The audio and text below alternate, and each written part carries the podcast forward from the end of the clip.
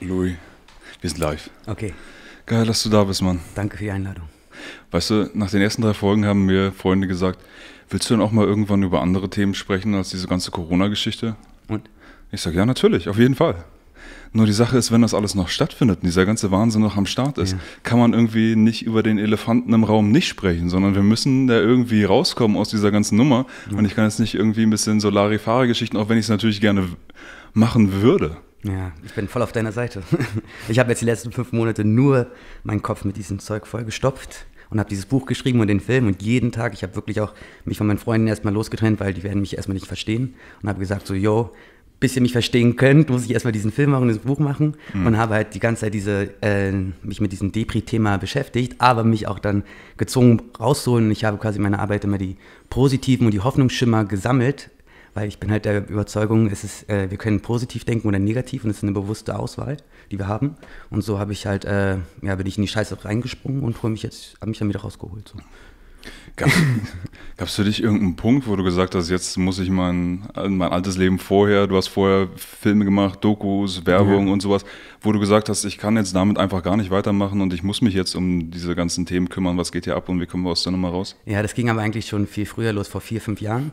Ähm, da hatte ich irgendwie, ich glaube, es hat bei mir auch damit zusammengegangen, dass ich angefangen habe zu meditieren und bewusst wurde, wie wenig ich weiß. Das wusste ich da noch nicht. Also man guckt so Nachrichten, dann kommen Wörter wie Hedgefonds und so weiter und ich habe eigentlich gar keine Ahnung von Ökonomie und so. Und dafür habe ich mich dann geschämt, weil ich eigentlich auch in meiner Jugend politisiert wurde und dann doch festgestellt habe, ich bin einfach so ein, ich wollte Tarantino-mäßig werden, einfach gut für Deutschland, sonnige Gangsterfilme machen oder was auch immer, ein bisschen Spaß und Freude. Aber ähm, das, da habe ich mich halt geschämt und dann habe ich mich eingearbeitet, dann ging ich in die Uni, Sozialwissenschaften Humboldt. Da war ich ein bisschen geschockt, was da für Menschenbild ein bisschen verkauft wurde. Also es war nicht so humanistisch oder so, sondern es wurde sehr verkopft über die Menschen geredet, anstatt für die Menschen. Und ähm, dann habe ich aber andere Quellen gefunden, die sich halt etabliert haben mit ähm, alternative Medien. Und dann habe ich mich da richtig reingefuchst und ähm, Was meinst du mit so verkauftes Menschbild? Was, was wurde einem da vermittelt? Also zum Beispiel, ähm, es gibt eigentlich diesen Dialog, also diese, diesen Diskurs mit der Frankfurter Schule damals in den 70ern oder so. Da hat man, äh, die haben zum Beispiel gesagt, es kam von Adorno und Hockenheimer. Die kamen halt, die Geschichte ist interessant, also die sind, äh, hatten die Die erste... sogenannten Neomarxisten, kann man die so Ja, nennen? diese Kategorie kenne ich nicht so gut. Aber ähm, die waren halt, die hatten ihr erstes sozialistisches Institut in Deutschland in Frankfurt gegründet, sind dann geflohen, weil sie jüdische Abstammung hatten. Und dort hatten sie dann das, äh, die Arbeit geschrieben, der autoritäre Charakter oder sowas. Und dann sind sie, äh, hatten quasi dieses deutsche Problem, ist nicht deutsches Problem, ist eigentlich ein Menschheitsproblem, ne? was autoritäre Erziehung mit Menschen machen und so. Aber das hatten sie eigentlich verinnerlicht und verarbeitet und dann wurden sie aber angefragt, wieder in Deutschland zu unterrichten. Und da haben sie dann in dieser Uni, weil die halt in Deutschland einen großen Professormangel hatten, haben die halt wirklich solche linken humanistischen Professoren eingeladen und die hatten dann halt ein komplett neues äh, Weltbild, also Sozialwissenschaften äh, nicht jetzt einfach die, die Probleme deskriptiv so beschreiben, sondern normativ für eine schönere Welt Forschung betreiben und gucken, welches Bildungssystem bringt uns Werte weiter voran und so weiter. Also mehr mit, wie sollte es aussehen? Das war so die Frankfurter Schulesprache.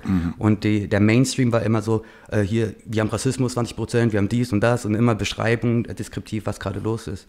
Und ähm, ja, wo, achso, und dann, was dann in der, was der große Unterschied war auch, ist, was Max Weber damals gesagt hatte, ähm, man kann den Menschen nicht, man kann nichts erklären in der Wissenschaft. Man kann immer nur so Korrelationen erkennen. Also wir haben immer quantitative Studien in dieser Mainstream-Wissenschaft und dann äh, sehen wir halt, okay, äh, dass die Aggression hochgeht, wenn die Leute weniger Geld haben oder so. Das heißt nicht, dass es zusammenhängt. Eigentlich ist unser Bewusstsein so komplex, unsere individuelle Geschichte so komplex, warum wir auf bestimmte Situationen reagieren, wie wir reagieren. Und dann äh, tut man aber, so war das, habe ich empfunden in der Uni, haben sie halt wirklich über die Menschen, über die Leute, die ins Berghain gehen oder so weiter. Man urteilt oder beschreibt Menschen versucht dann sie zu verstehen, als wären es so, das war ein bisschen zu, also zu arrogant, wie man dann so Schlussfolgerungen gemacht hat. Und da wurde wirklich in meiner Uni unterrichtet, es gibt vier Level, also vier Tickboxen und dann kann man etwas erklären. Und ähm, mein Onkel ist Professor und meine Tante auch äh, in Aachen oder glaube ich und Köln und so weiter, sind auch Sozialwissenschaftsprofessoren. Und die haben gesagt, es gibt ganz viele Unis in Deutschland, wo man nicht in den Mund nimmt das Wort erklären, sondern nur, wie Max Weber sagte, man kann deuten. Also das kann zusammenhängen, ist eine Korrelation, aber lass uns jetzt nicht hier Nägel, ja, So wie die Sozialwissenschaftler das heute so machen, die Sozialtechniker, das, als ob man die Gesellschaft durchplanen könnte wie eine Maschine. Ja. Ja, und diese, also einfach keinen Respekt vor den, also wenn man jetzt zum Beispiel diese Grenzwissenschaften, also wenn man jetzt über Traumata reden würde oder so, ne? wir haben über mehrere Generationen unsere Probleme, die wir noch verarbeiten müssen und müssen unsere Ängste überwinden und die hoffentlich nicht an die Kinder weitergeben und so. Und solche komplexe Menschenbilder wurden da gar nicht thematisiert. Ja, krass. Ja. Dabei ist das mittlerweile eigentlich auch im Mainstream sowas wie Epigenetik, dass die Erfahrungen, die du machst, in deine Gene mit beeinflussen und deine Nachkommen, wenn du jetzt in irgendeiner äh, Katastrophenphase lebst oder so, dass äh, ja. das quasi weiter vererbt wird, diese Erinnerungen daran und ja. Also ich will jetzt nicht pauschal über äh, Humboldt oder so richten oder mhm. so. Das war meine Erfahrung ein Semester und ich hatte auch so Gedankengänge, zum Beispiel Herrschaft ist, dass das Volk akzeptiert diesen Herrschaftsvertrag, der ist in meiner Akzeptanz des Volkes und so. Und ich denke mir so, also Macht, wie sie Macht beschrieben haben und so, das hat nicht mit meinem Lebenserfahrung äh, übereingestimmt, hatte keine Übereinstimmung, weil ähm, die Leute wollen keine Sklaven sein. Das ist auch, hm. das ist kein Fall. Also es war Machiavelli, ne? Und ähm, eigentlich glaube ich, wie ich es jetzt verstehe, ist ein interessanter Blickpunkt. Also Geld ist Macht und wir wollen es immer nicht so einfach aussprechen, aber Geld ist vor allem dann Macht, wenn die anderen arm sind. Und darum geht es. Also erst wenn der Mensch wirklich kein Grundeinkommen hat oder so und Miete zahlen muss, dann kannst du ihn dazu äh, bringen, bei der Deutschen Bahn über, also nachts um zwei noch was zu machen, weil er halt das Geld braucht und du hast halt wirklich, kannst ihn bestechen zu bestimmten Fähigkeiten. Und sowas, so redet man nicht in der Uni. Diese Geldflüsse und so weiter, das habe ich da nicht so mitbekommen.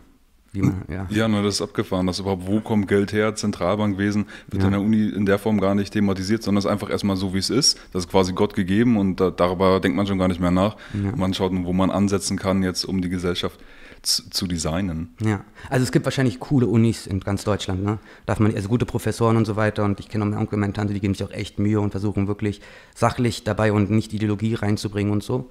Aber ähm, ja, keine Ahnung, ich, man redet dann immer und dann sagen die Leute, oh, er ist gegen Universitäten und so weiter. Nee, es ist halt, es gibt herrschende Denkweisen und die kommen, immer, das habe ich halt von Noam Chomsky gelernt und das hat mich dann auch ge, dazu gebracht, nach einem Semester mich wieder auszuschreiben, weil er hatte gesagt, egal in welchem Land du dich auf dieser Welt befindest, in den Bildungsinstitutionen wird die Macht erhalten. Also man stellt nicht die Machtstrukturen in Fragen, weil sonst würden ja die Bildungsbürger die Macht umstrukturieren. Und das ist halt, also man muss quasi immer von der Basis, also von Graswurzelbewegungen von unten nach auf arbeiten so, ne? Hm. Und das nicht von den Professoren oder wer dann ausgepickt wird und so weiter. Ich hatte dann eine Professorin zum Beispiel, das hat mich auch dann total wachgerüttelt. Die war Doktorin und hatte für uns Politik, also in der BRD unterrichtet als Modul. Und dann gab es eine Woche das Thema ähm, Lobbyismus. Und sie hat das sowas von schön geredet, als ob es überhaupt nicht wirklich Problem gäbe im Lobbyismus. Und ich hatte noch einen Vortrag gemacht über Lobbyismus und habe von Abgeordnetenwatch all die kritischen Aspekte und so weiter, wie die Ministerien nicht transparent und so weiter. Ich hatte das alles so gelernt. Und dann gehe ich in ihre Lesung rein und da macht sie so ein wunderschönes Weltbild und nimmt auch keine Fragen ran und so weiter. Und da habe ich mir so, Alter, das war zu viel. Das ist jetzt die intellektuelle Elite. Ja, und das ist eine Doktorin. Okay. Okay, also solche Erfahrungen über die Jahre haben dich dann dahin gebracht, ja. überhaupt äh, Dinge zu hinterfragen. Ah ja, genau. Ja, und dann habe ich halt immer mehr gelernt und durch die alternativen Medien habe ich mich auch dann mit äh, Ökonomie viel besser verstehen können, also es verstehen können, weil es gibt auch echt tolle Menschen in Deutschland, äh, ich glaube, wir haben echt noch so Wurzeln von Aufklärerkultur. Und die Menschen haben es dann in den Interviews und so weiter, die bringen das didaktisch so einfach verständlich dar, dass man hier wirklich schnell Fortschritte machen kann. Und ich habe es dann auch immer mehr verstanden äh, mit dem Geldsystem und dass eigentlich die Finanzkrise unausweichlich ist. So, ne? Und als es dann losging äh, am Anfang der Corona-Krise, war ich nicht überrascht. Ich wusste, Vielleicht gibt es einen Krieg, vielleicht gibt es äh, irgendwas Freakiges oder so, aber irgendwas muss passieren, weil wenn nichts passiert, dann würden sie ihre Macht verlieren. Weil wenn es Finanzcrash gibt und wir haben jetzt einfach eine ruhige Gesellschaft, dann könnten wir über die Situation reden und dann wäre aus die Maus. Ne? Und äh, ja, ja. Ja, ich will mich immer an 1984 erinnern, wo es heißt, irgendwie der Krieg soll gar nicht gewonnen werden zwischen Eurasien und Ozeanien, ja. sondern er soll einfach nur fortgeführt werden. Denn wenn die Menschen ständig Angst haben, ständig nur ums Überleben kämpfen, haben sie gar keine Zeit, irgendwas zu hinterfragen. Ja. So kommst du mir vor. Wie, wie stellt sich für dich die Gesamtsituation gerade dar, wenn du hier siehst, was ist hier eigentlich los? Soll ich eine Rahmenerzählung jetzt geben? Ja, ja diese, diese länger, in ne? was für einer Situation befinden wir uns hier mit dieser ganzen äh, Lockdown-Krise? Ist das jetzt hier Diktatur irgendwie? Ja. Also ich erzähle das, wie ich jetzt gestern noch meinen Freund erzählt habe. Also was man, ich hole lieber weiter aus für Leute, die das nicht alles mhm. gelernt haben bis jetzt. Ähm, also wer es noch nicht verstanden hat, ähm, Amerika ist ein Imperium. Und die haben auch das Empire State Building, sie nennen sich selber Imperium und so weiter. In Deutschland weiß das noch nicht jeder, aber sie haben die Vorherrschaft und sie haben, äh, militärisch sind sie die absolute Nummer eins auf dem ganzen Globus. Und ähm, jetzt haben wir halt das Problem, dass quasi China als Weltmacht aufstrebt. Und wir haben diese geostrategische, geopolitische Themen sind ja nicht in den Schulen uns unterrichtet worden, auch nicht in den Medien unterrichtet worden. Das sind halt so, das wissen nur die Intellektuellsten in Deutschland oder die Außenseiter und so. Aber es ist halt Faktum. Und ähm, was wirklich, glaube ich, wichtig ist, auch ähm, dass ein Imperium schon immer in der Weltgeschichte andere Länder ausgebeutet haben. Und wie hat es zum Beispiel Amerika geschafft? Zum Beispiel haben sie äh, den Petrodollar, sie haben mit militärischer Dominanz die Ölstaaten dazu gezwungen, äh, ausschließlich in Dollar zu verkaufen. Dadurch ging der Wechselkurs hoch. Und äh, mit diesem hohen Wechselkurs haben sie dann quasi so viel in ihr Land importieren können, aus Deutschland, Frankreich, was auch immer, Thailand oder darum geht. Also sie haben quasi mehr importieren können als exportieren können. Mhm. Aber gleichzeitig passiert dann auch, dass die eigene Gesellschaft zerfällt, wenn sie sich nicht selber erhalten muss. Ne? Und jetzt haben sie halt diese kritische Situation, dass eigentlich die Bildung bei denen zurückgegangen ist, der, die sozialen Missstände werden immer schlimmer. Und äh, gleichzeitig hat aber China immer mehr, äh, also mit ihrer autoritären Charakterzügen und so, es geschafft, auch mit künstlicher Intelligenz und so weiter, jetzt immer mehr nach sehr schnell nach vorne zu drängen. Und ähm, Amerikaner, also es, wie wir, also ich will nicht pauschalisieren, aber die Elite in Amerika und so weiter, die auch diese Ideologie des Exzeptionalismus oft anhängt, dass die glauben, die sind eine, eine höhere Menschart als andere. Das greift halt deren Stolz an. Ne? Und jetzt müssen wir halt diese Situation irgendwie bändigen. Und äh, sie haben in der Geschichte schon viele dreckige Tricks angewendet. Ja. Und ich glaube, das, haben, das erleben wir jetzt gerade, dass jetzt quasi, ähm, das hatte ich von Norbert Hering, dieser Chefredakteur von ja. Handelsblatt, der meinte, ähm, die, wir könnten eigentlich gar nicht mehr künstlich intelligenzmäßig konkurrieren als westliche äh, Gemeinschaft gegen den Osten, äh, weil wir halt so an analoge Infrastrukturen gewöhnt sind. Und jetzt müssen wir uns halt umschulen und uns immer mehr auch, damit wir mithalten können in diesem sinnlosen Wettkampf des Kapitalismus. Ne? Äh, um künstliche Intelligenz, also. Also um Daten zu sammeln auch. Ja. Also es gibt viele Faktoren. Es gibt jetzt vielleicht die, ich glaube, es gibt viele Faktoren, die zusammenspielen. Die Finanzkrise jetzt über, also über ja, über Lärm, Lärm, machen, dass die Leute nicht darüber diskutieren können und so weiter. Mhm. Und gleichzeitig sollen wir umgeschult werden und äh, lernen, uns mit digitalen Bildschirmen mehr auseinanderzusetzen, damit es auch mehr aufgezeichnet wird, damit die Algorithmen mehr lernen können, damit wir, äh, damit Produkte irgendwann entwickelt werden durch all diesem Wissen oder was auch immer. Hauptsache vorne Nummer eins zu sein. Das ist ja fördern, fordern Kultur, wenn Kinder so, das hatte ich in meinem Film auch gezeigt von diesen super Interview mit Florian Homm, der mal ein Finanzoligarch war in Deutschland und der gesagt hat, ich wurde so hart erzogen als Kind und auch auf Harvard und so weiter. Es geht um die Nummer eins sein. Und was anderes hat man in dem Tunnelblick nicht drin. Und wenn man so Nummer eins sein will und das Hauptthema ist künstliche Intelligenz, ja, dann muss man gucken, wie man das schafft. Hm. Ja, mit diesem Aufstieg von China, da denke ich manchmal an Sachen wie, dass David Rockefeller in den 70ern diesen Artikel geschrieben hat, From a China Traveler, hm. der erschien in der New York Times, wo er dieses chinesische Modell so gelobt hat, die nationale Einheit und was du denn damit nicht alles machen kannst mit dieser politischen ja. Durchsetzungsfähigkeit, wo schon der große Hungersnot unter Mao da war, wo man das schon gesehen hat. Und er lobt das trotzdem noch und sagt, das ist total cool, dieser autoritäre Stil. Hm. Und dann wurde auch die Wirtschaft der USA über die Jahre mehr oder weniger bewusst schon dahin ausgelagert. Also man kann ja eigentlich dann sehen, was sich abzeichnet. Man weiß auch, was in diesem Land läuft, diese autoritären ja. Strukturen. Und man hat es eigentlich von Anfang an, so wie ich das sie begleitet und auch begrüßt. Also ich kann mir jetzt im Nachhinein nicht so ganz vorstellen, dass die USA oder sag mal die äh, wer auch immer da die führenden Persönlichkeiten sind, äh, ja. davon komplett überrascht sind, wie sich China entwickelt, sondern die haben das eher so äh, mitbegleitet und sind heute auch immer noch da. Google äh, arbeitet mit denen, Facebook arbeitet mit denen und so und es ist natürlich auch in gewisser Weise, dieser Konflikt ist natürlich offensichtlich da, den, den sehen wir jetzt. Mhm. Aber ich denke dann auch manchmal, bei, bei 1984 war der Konflikt auch die ganze Zeit da zwischen diesen Kontinenten, aber es war eigentlich ein Scheinkonflikt. Und hinter den Kulissen, ich weiß nicht, was hinter den Kulissen heute noch läuft.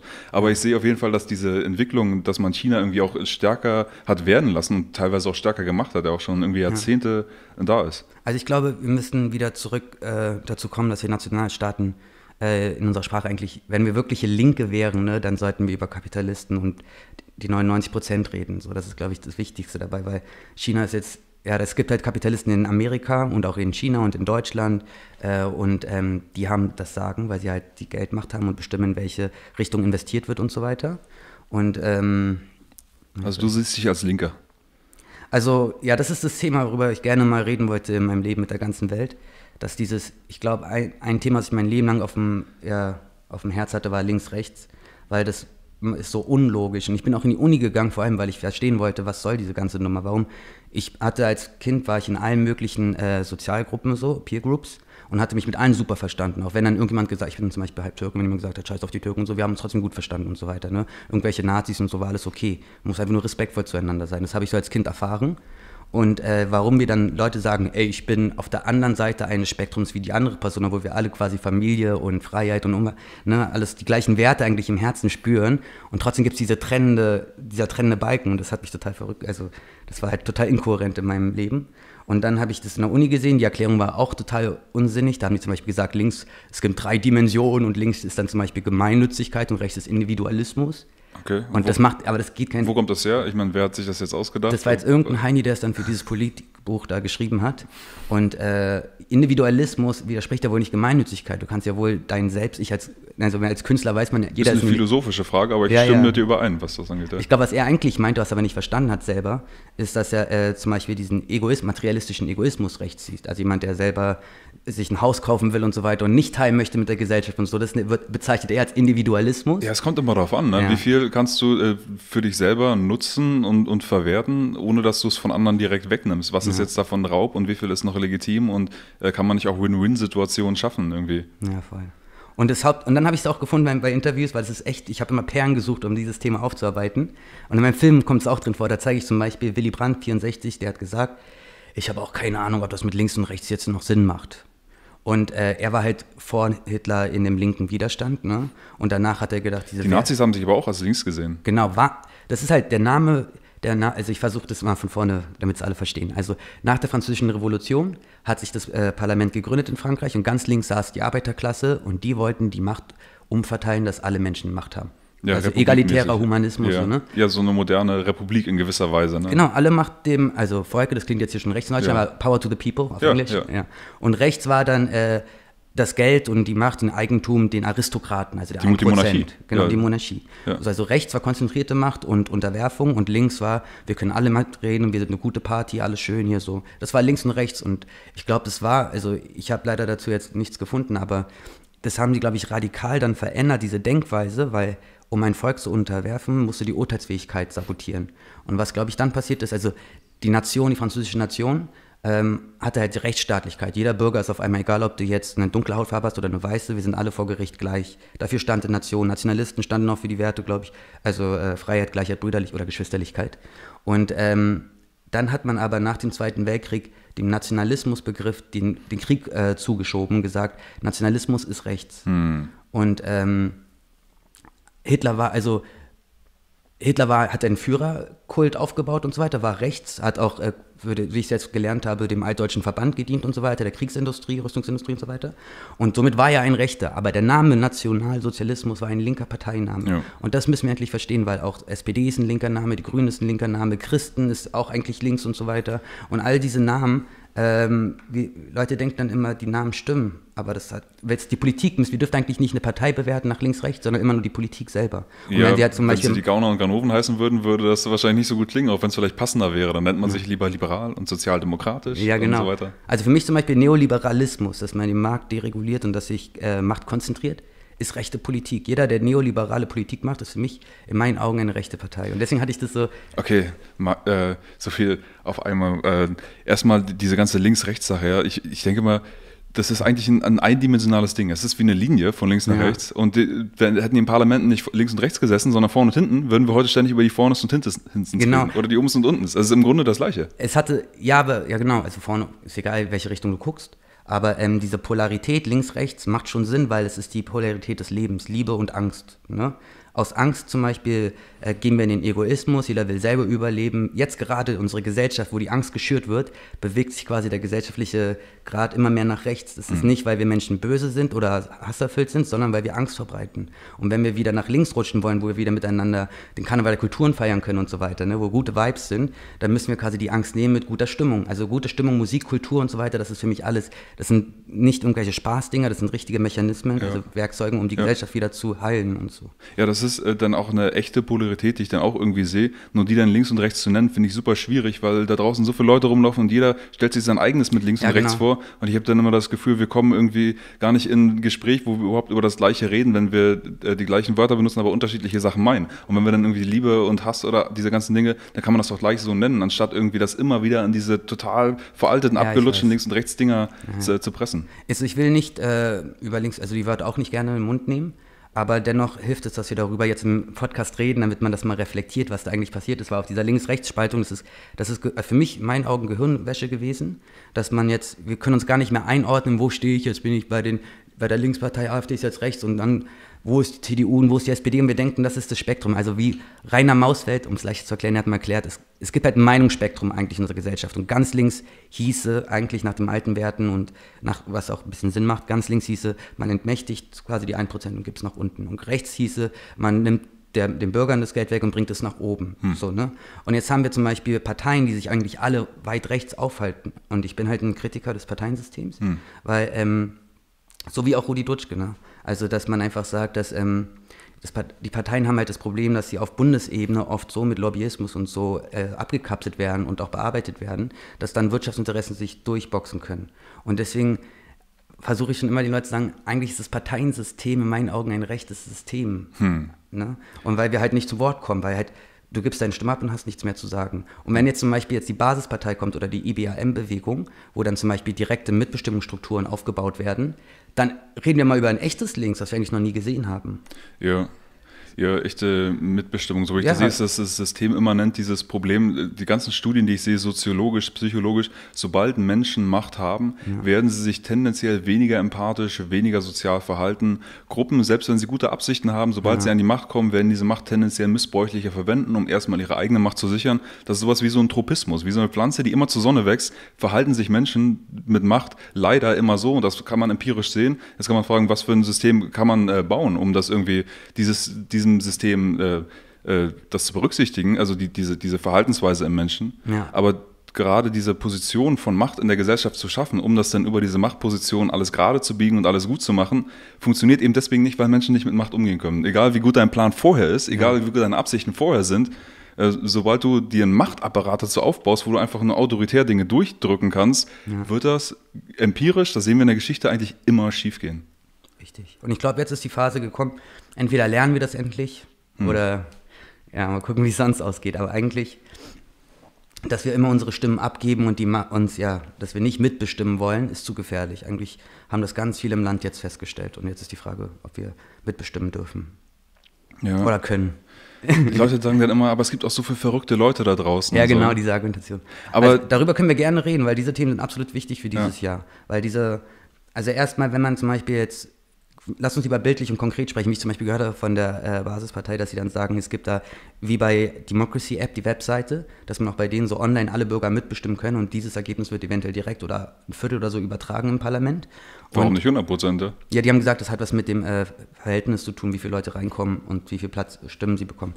Ich bin, ich gehöre nicht zur Basispartei, wir müssten die selber fragen. Aber ich meine nur, prinzipiell die Leute denken so, oh, dann würden alle mitbestimmen und dann haben wir einen Weltkrieg und so weiter, weil die alle so aggressiv sind. Oder weiß ich nicht. Ich meine, man kann es mal so dramatisieren, mhm. dass wir so dumm sind und uns quasi unser eigenes Grab schaufeln, mhm. weil wir die Leute befragen. Und eigentlich heißt es nicht, dass unbedingt alle mitbestimmen, sondern nur die Sachkundigen wahrscheinlich. Wenn jetzt zum Beispiel jetzt nicht so eine polemische Fragestellung wäre, sondern eine wirklich sachliche und dann die Parteien oder was auch immer das aufarbeiten, was es bedeutet und was es für Konsequenzen mit sich bringt und dann die Bürger, die sich dafür interessieren, ihre Stimme geben. Das heißt nicht immer 100% müssen mit äh, mitbestimmen. Aber jeder darf, theoretisch. Jeder darf und das ist auch richtig, weil weil dann, wenn die Leute das das ist eine komplett neue Welt, wenn man auf einmal mitreden darf. Wir wissen gar nicht, was das bedeutet. Wir haben das noch nie erfahren. Ich denke, dem, äh, was die Gefahr von Weltkrieg angeht, wäre eigentlich noch geringer, weil ich denke, die wenigsten ja, Leute weiß, würden viel Geld Witz. ausgeben wollen für ein Militär und auch noch das Militär irgendwo angreift. Ja. Ich glaube, wenn du den Leuten die Entscheidung überlassen würdest, wäre in den USA die Armee permanent zu Hause und hier auch und so weiter, ja, weil 99 Prozent der Leute einfach nur chillen wollen. Ja, weil ich meine, diese, diese ich habe für die aus der Perspektive gesprochen, die Angst haben vor ihren Mitmenschen. Was wird das bringen? Okay, Krieg mhm. ist übertrieben gewesen, ich wollte so dramatisieren, aber dass wir vielleicht unsere Wirtschaft zerstören oder was auch immer. Ja, die, diese Angst vor den Idioten in der Gesellschaft. Ja. Und ich denke mal, das ist, das ist so ein Paradox, dass die Leute das offensichtlich hier nicht sehen. Denn natürlich gibt es immer Idioten in der Gesellschaft. Es, ja. es gibt auch Psychopathen, ein Prozent, die einfach auf Kosten anderer komplett gierig sind. Und man sagt, wir müssen uns vor denen schützen. Ja, aber wenn wir jetzt ein politisches System bauen, wo wir Machtpositionen haben, wenige Machtpositionen, die besonders viel entscheiden, sind die super attraktiv für diese Psychopathen, werden entweder direkt von denen besetzt, werden von denen korrumpiert. Dann ist ja. auch das Problem, dass von außen Leute nicht unterscheiden können, ob jemand kompetent oder arrogant ist. Das heißt, die wählen diese Person Person auch noch da rein. Ja. Und das heißt, sobald du diese Machtposition hast, wirst du diese schlimmsten Psychopathen genau in diese Position befördern und du wirst von denen regiert werden. Und dann hast du diese Pathokratie. Ich, ich, liebe dieses Wort, weil manchmal fragen die Leute dann, ja, aber wenn der Plan der Regierung das und das ist und wenn die das und das erreichen wollen, mhm. warum machen die denn dies und jenes? Ich denke, es ist vielleicht gar kein höherer Plan dahinter. Vielleicht sind einfach nur die Leute mit dem größten Schaden, mit der größten Psychopathie, ja. Soziopathie am Ruder und wir sind wie der, der, die Frau, die in der Ehe dann geschlagen wird und sich die ganze Zeit das, das reinzieht, diese, diese, diesen Missbrauch. Ja. Und äh, der höhere Sinn ist einfach, dass wir sagen, hey, es reicht und wir machen uns davon frei und äh, leben unser eigenes Leben. Ja. Und vor allem, was ich, was ich äh, sagen wollte, ist, dass ähm, das System uns dazu bringt. Weil, wenn wir wirklich mal kritisch auf das Parteiensystem schauen, dann wird da ein Wettkampf äh, simuliert. Ne? Wir Menschen müssen uns jetzt in Schubladen einteilen, die SPD gegen die CDU, Grünen und so weiter. Dann gibt es einen Wahlkampf, da wird erstmal eine Feindseligkeit aufgebaut und die Leute müssen sich abgrenzen von den anderen Menschen. Und wir werden quasi immer wieder getriggert in, wir sind nicht eine Familie, wir sind immer in einem Streit, wir können eigentlich das ist total abartig. Und eigentlich hat es nicht wirklich was mit, das war vielleicht damals notwendig, weil man halt äh, kein Internet hat und so weiter und irgendwie seine Meinung nach oben bringen musste und so. Und jetzt haben wir Internet und jetzt könnten wir eigentlich viel äh, differenzierter auf Sachthemen schauen und so weiter, müssen uns gar nicht mehr in diese alten Parteien so einordnen. Aber ähm, es passiert noch. Und ähm, dazu kommt auch noch, dass die Medien, die haben ja auch schon in der Vergangenheit äh, Politiker zerstört, deren Ruf, ne, wenn die vielleicht zu machtkritisch wurden und so. Und wenn das passiert, dann werden alle Politiker eingeschüchtert. Ne, die denken ja auch, was passiert mit mir als nächstes, wenn ich sowas machen würde. Das passiert wahrscheinlich unterbewusst und sie wissen es nicht, aber ihr, ihr Denkspielraum wird immer mehr eingeschränkt, je mehr sie sehen, dass es irgendjemand anderen schlimmer wischt oder so, mit ja, was Denunzierungskampagnen und so. Und somit, ähm, und dazu kommt halt, dass dann vor allem ich zum Beispiel und du, wir sind wahrscheinlich auch nicht, ich wollte in die Partei, ich war auf einer Akademie der Linken und so weiter mhm. und dachte, ich versuche das mal und hatte eigentlich davor, als ich bin ja auch äh, Musiker und so weiter und mir war das, ich wollte eigentlich eher über die Kunstschiene die Gesellschaft verändern, aber dann dachte ich, vielleicht muss man, als ich dann, äh, was das House of Cards geguckt hatte, dann dachte ich so, eigentlich stimmt, eigentlich mussten da auch also Menschen mit Herz und Blut und Anstand in die, in die Politik, ja, damit schön, es Sinn macht. Schön, wäre schön. Ich will auf gar keinen Fall in die Politik gehen, weil ich denke, es ist ein Haifischbecken mit Säure ja, ja, statt Wasser und so und ungefähr die Umgebung, in die ich gar nicht rein will, weil ich denke, es ist nur unangenehm, aber jeder, der irgendwie edelmütig genug ist und so und da sich, sich hinwagt, ey. Ich wollte mich hinwagen. aber dann habe ich, also man hatte als Mensch immer so die Angst, da ist ja so eine Streitkultur und das kostet so viel Energie, sich mit allen zu zanken und das ist aber und dann haben Leute, die eigentlich sich nicht leidenschaftlich streiten und die eigentlich gut ruhig sind und zuhören, aber die werden sich nicht durchsetzen in, diesem, in dieser Kultur mit Pyramidenstruktur eigentlich irgendwo auch, ne? wo du dann oben auf dem Listenmandat stehst und in den Bundestag reinkommst und so weiter. Es gibt so eine Art von Hierarchie. Ähm, da fängt das schon an, diese, sag ich mal, Korruption. Das ist dann so sehr, sehr subtil. Einfach, ja, ja, aber durch, durch die, diese Gegebenheiten wirst du dann eher dazu neigen, auch dich anders zu verhalten und vielleicht nicht ja. mehr auf eine Weise, die jetzt total empathisch und total essential und total umsichtig ist, weil du erstmal diese ganzen parteipolitischen äh, Dynamiken ja. äh, navigieren musst und das dann auf einmal dein Job wird. Ja, und ich glaube eigentlich, dass äh, das habe ich auch in meinem Buch geschrieben, wenn man eigentlich die Demokratie in einem Wort zusammenfassen will, dann heißt es zuhören. Man hat die Demokratie erfunden, um die Minderheiten nicht auszurotten und zu unterdrücken, sondern dass wir einen Konsens schaffen, dass alle glücklich sind. Und das geht nur durch Zuhören. Hm. Ne? Es, du hast auch ein Zitat gebracht von Karl von Weizsäcker: ja. äh, Demokratie ist Entscheidung durch die Betroffenen. Genau. Das macht dann eher das, das Vernünftigste ne? als Definition. Das ist die beste Definition, die ich in meinem Leben jetzt in fünf Jahren gefunden habe. Ja. Ähm, ja. Ich bin der Anarchist und äh, ich sehe dann, Demokratie ist, ist im Grunde das Gleiche. Ich bin betroffen bei allem, was äh, und keiner soll irgendwie mit meinem Eigentum äh, entscheiden. Keiner soll mich in irgendeiner Weise rumschubsen. Mhm. Ich gehöre mir selbst. Punkt. Und dann entscheide ich als Betroffener auch selbst. So, das ist für mich die ultimative, die Utopie der Demokratie ist tatsächlich gar kein Herrscher, gar kein Staat. Ja. Und äh, die, die Aufgabe einer Partei, so wie ich die Basis auch verstehe, ja. ist eben Machtbegrenzung, ist ja einer von deren vier genau. Säulen. Und das ist eben diese stückweise Politik zurückbauen, damit du eben ermöglicht, dass Menschen ja. äh, ihre eigenen Entscheidungen treffen können. Also die Idee ist, dass sie halt dann gar keine Macht haben, sondern eventuell nur die Stimmen der Umfragen übertragen und so. Das ist krass. Also auf jeden Fall. Aber zur Anarchie zum Beispiel in meinem Buch, da habe ich auch, ich habe versucht, diese ganze ideologische Verwirrung ähm, zu klar, also klarzustellen, weil das war immer für mich alles inkohärent und wenn ihr mein Buch lesen werdet, wollt, dann werdet ihr ein kohärentes Bild sehen und eigentlich ist die Anarchie ganz links auf der Agenda. Aber Anarchie ist was brutal krasses, weil Anarchie kannte, kannte glaube ich, eigentlich gar nicht mehr Eigentum. Ne? Das war Eigentum ist Diebstahl, war das Fundament so ein bisschen? Nein, das, das war bei Proudhon. Genau. Und da gibt es dann verschiedene Leute, die verschiedenes sagen. Und ja. äh, ähm, so wie ich die meisten Anarchisten heute verstehe, heißt es eben, äh, wir regeln äh, also alles komplett über Privateigentum. Das heißt, Eigentum ist heilig, sozusagen. Ja. Äh, und keiner darf dir dein Eigentum wegnehmen. Und Ja. das sozusagen als Zwischenschritt in diese utopische, sag ich mal, Star Trek-Gesellschaft, wo wir sagen, hey, wir sind alle verbunden und allen gehört alles und so weiter. Und diese, dieser utopische Kommunismus. Nur der Unterschied ist, dass diese Eigentumsanarchisten, Anarchokapitalisten werden die meistens dann auch genannt, dass sie sagen, wir regeln das erstmal darüber, dass wir jeden konsequent äh, anerkennen, ihm sein Eigentum und von da aus können die Leute freiwillig den Schritt gehen, zu teilen. Wohingegen so Leute wie Marx beispielsweise gesagt haben, wir machen das über diese Diktatur des Proletariats, wir machen das alles per Zwang gleich, verteilen alles per Zwang, so wie der Regierung das dann passt. Dem, Und dann gehen wir von dort aus in diesen utopischen Zustand. Und die Geschichte hat immer, immer wieder gezeigt, wenn du, wenn du diesen Schritt versuchst, landest du in der Diktatur. Und deswegen denke ich, ist dieser Zwischenschritt über, wir erkennen erstmal jeden und sein Eigentum konsequent an, irgendwie der heilsamere Aber das Zwischenschritt. Eigentum ist so ungerecht jetzt verteilt. Ne? das ist das Riesenproblem. Aber wir sollten nicht so viel, wie Deutschland immer das Problem ist, ich mache gerade mit wie du und so, wir reden immer über diese ganzen Sozialwissenschaften, wir sollten mehr über Hoffnung reden und über Praktisches. Aber Ja, dieses Pro Problem allerdings ist echt das Kernproblem, Ja. so wie ich das sehe. Ich nenne das das, das äh, Eigentumsparadox. Ja, Und, und da gibt es zwei Punkte. Das eine ist einmal, dass dies tatsächlich moralischer ähm, äh, Fortschritt ist, wenn du Eigentum konsequent anerkennst bei jedem, weil du kannst dann keinen mehr verletzen, keinen mehr rumschubsen. Das an, der andere Punkt ist den, den du gesagt hast, dass das Eigentum so ungerecht verteilt ist. Und die Frage ist, wie löst man dieses Paradox dann auf? Also ähm, zum Beispiel hatte Merkel gesagt 2009, Wachstum schafft Arbeitsplatz, äh, Wachstum schafft Soziales, Wachstum schafft bla bla bla. Und eigentlich, das ist glaube ich für mich zum Beispiel rechte Sprache, weil Wachstum führt zur Kapitalvermehrung und führt zur Machtkonzentration der Großeigentümer. Und das richtige Wort wäre Umverteilung. Und das ist so ein Wort, das sollten wir glaube ich uns wirklich tätowieren oder so, weil das ist die, äh, die Leute sagen, oh, die Leute haben es doch gar nicht verdient, das Geld. Doch, wir haben alle eigentlich eine Unabhängigkeit verdient als Menschen, meiner Meinung nach. Ja. Und wenn wir äh, umverteilen, wäre die Welt schön. Ist es nicht möglich, auch ein Wachstum zu haben, was allen zugutekommt?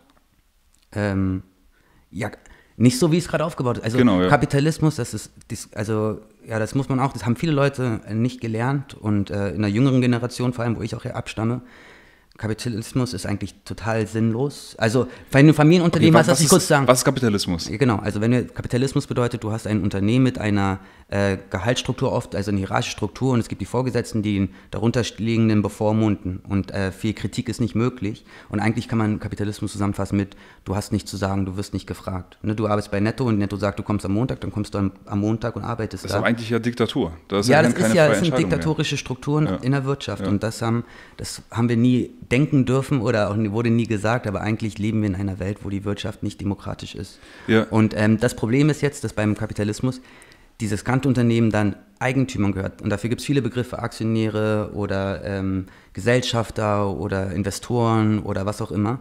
Und diese Leute bekommen den überschüssigen Gewinn und ziehen das Geld von allen Leuten, die eigentlich produktiv arbeiten, ab und nehmen das mit nach Hause. Das ist unser jetziges System und somit haben sie mit Ausbeutung quasi sich dick und dämlich verdient. Auch mit allem, wenn du jetzt äh, Also es gibt ja bestimmt auch Unternehmen, die irgendwie fair arbeiten, wo die ähm, Angestellten faire Löhne bekommen zu fairen Bedingungen und wo das irgendwie ein Gewinn für alle, sowohl für die, denen das Unternehmen gehört, als auch für die Angestellten. aber ja, wenn man Das wäre dann aber kein Kapitalismus, so wie du das siehst. Würden wir in einer Leistungsgesellschaft leben und Menschen nach ihrer Leistung bezahlen, dann wären, könnten wir nicht den Kapitalismus haben. Das widerspricht sich. Also Kapitalismus ist definiert als ausbeutendes Wirtschaften sozusagen. Ja, das ist, das ist das auch die Definition, die ich heute am meisten höre, sozusagen, wenn man äh, fragt, aber eig eigentlich so, wenn du äh, Wirtschaftslexika ansiehst, ist das immer Privateigentum, dass du überhaupt das Recht hast, privates Eigentum zu Ja, haben. es wird alles schön geredet. und, äh, und äh, freier Markt. Und äh, so, ich würde argumentieren, dass diese beiden Punkte, Privateigentum und freier Markt, heute in, gar nicht zutreffen. Wir haben heute keinen freien Markt. also je nachdem, wer, das, wer es für sich persönlich definiert. Ja, Wenn also, ein deregulierten Freiheitsabkommen und so weiter als freien Markt betrachtest, dann wird das ein bisschen. ich finde, wir sind heute überreguliert. ja, es ist also- halt, man kann sich pauschal be, ja, also Markt ist, ist äh, auch als technischer äh, m, t- äh, Begriff definiert als Zusammentreffen von Angebot und Nachfrage, also Austausch. Der Punkt, wo sich Menschen austauschen, das ist grundsätzlich Markt.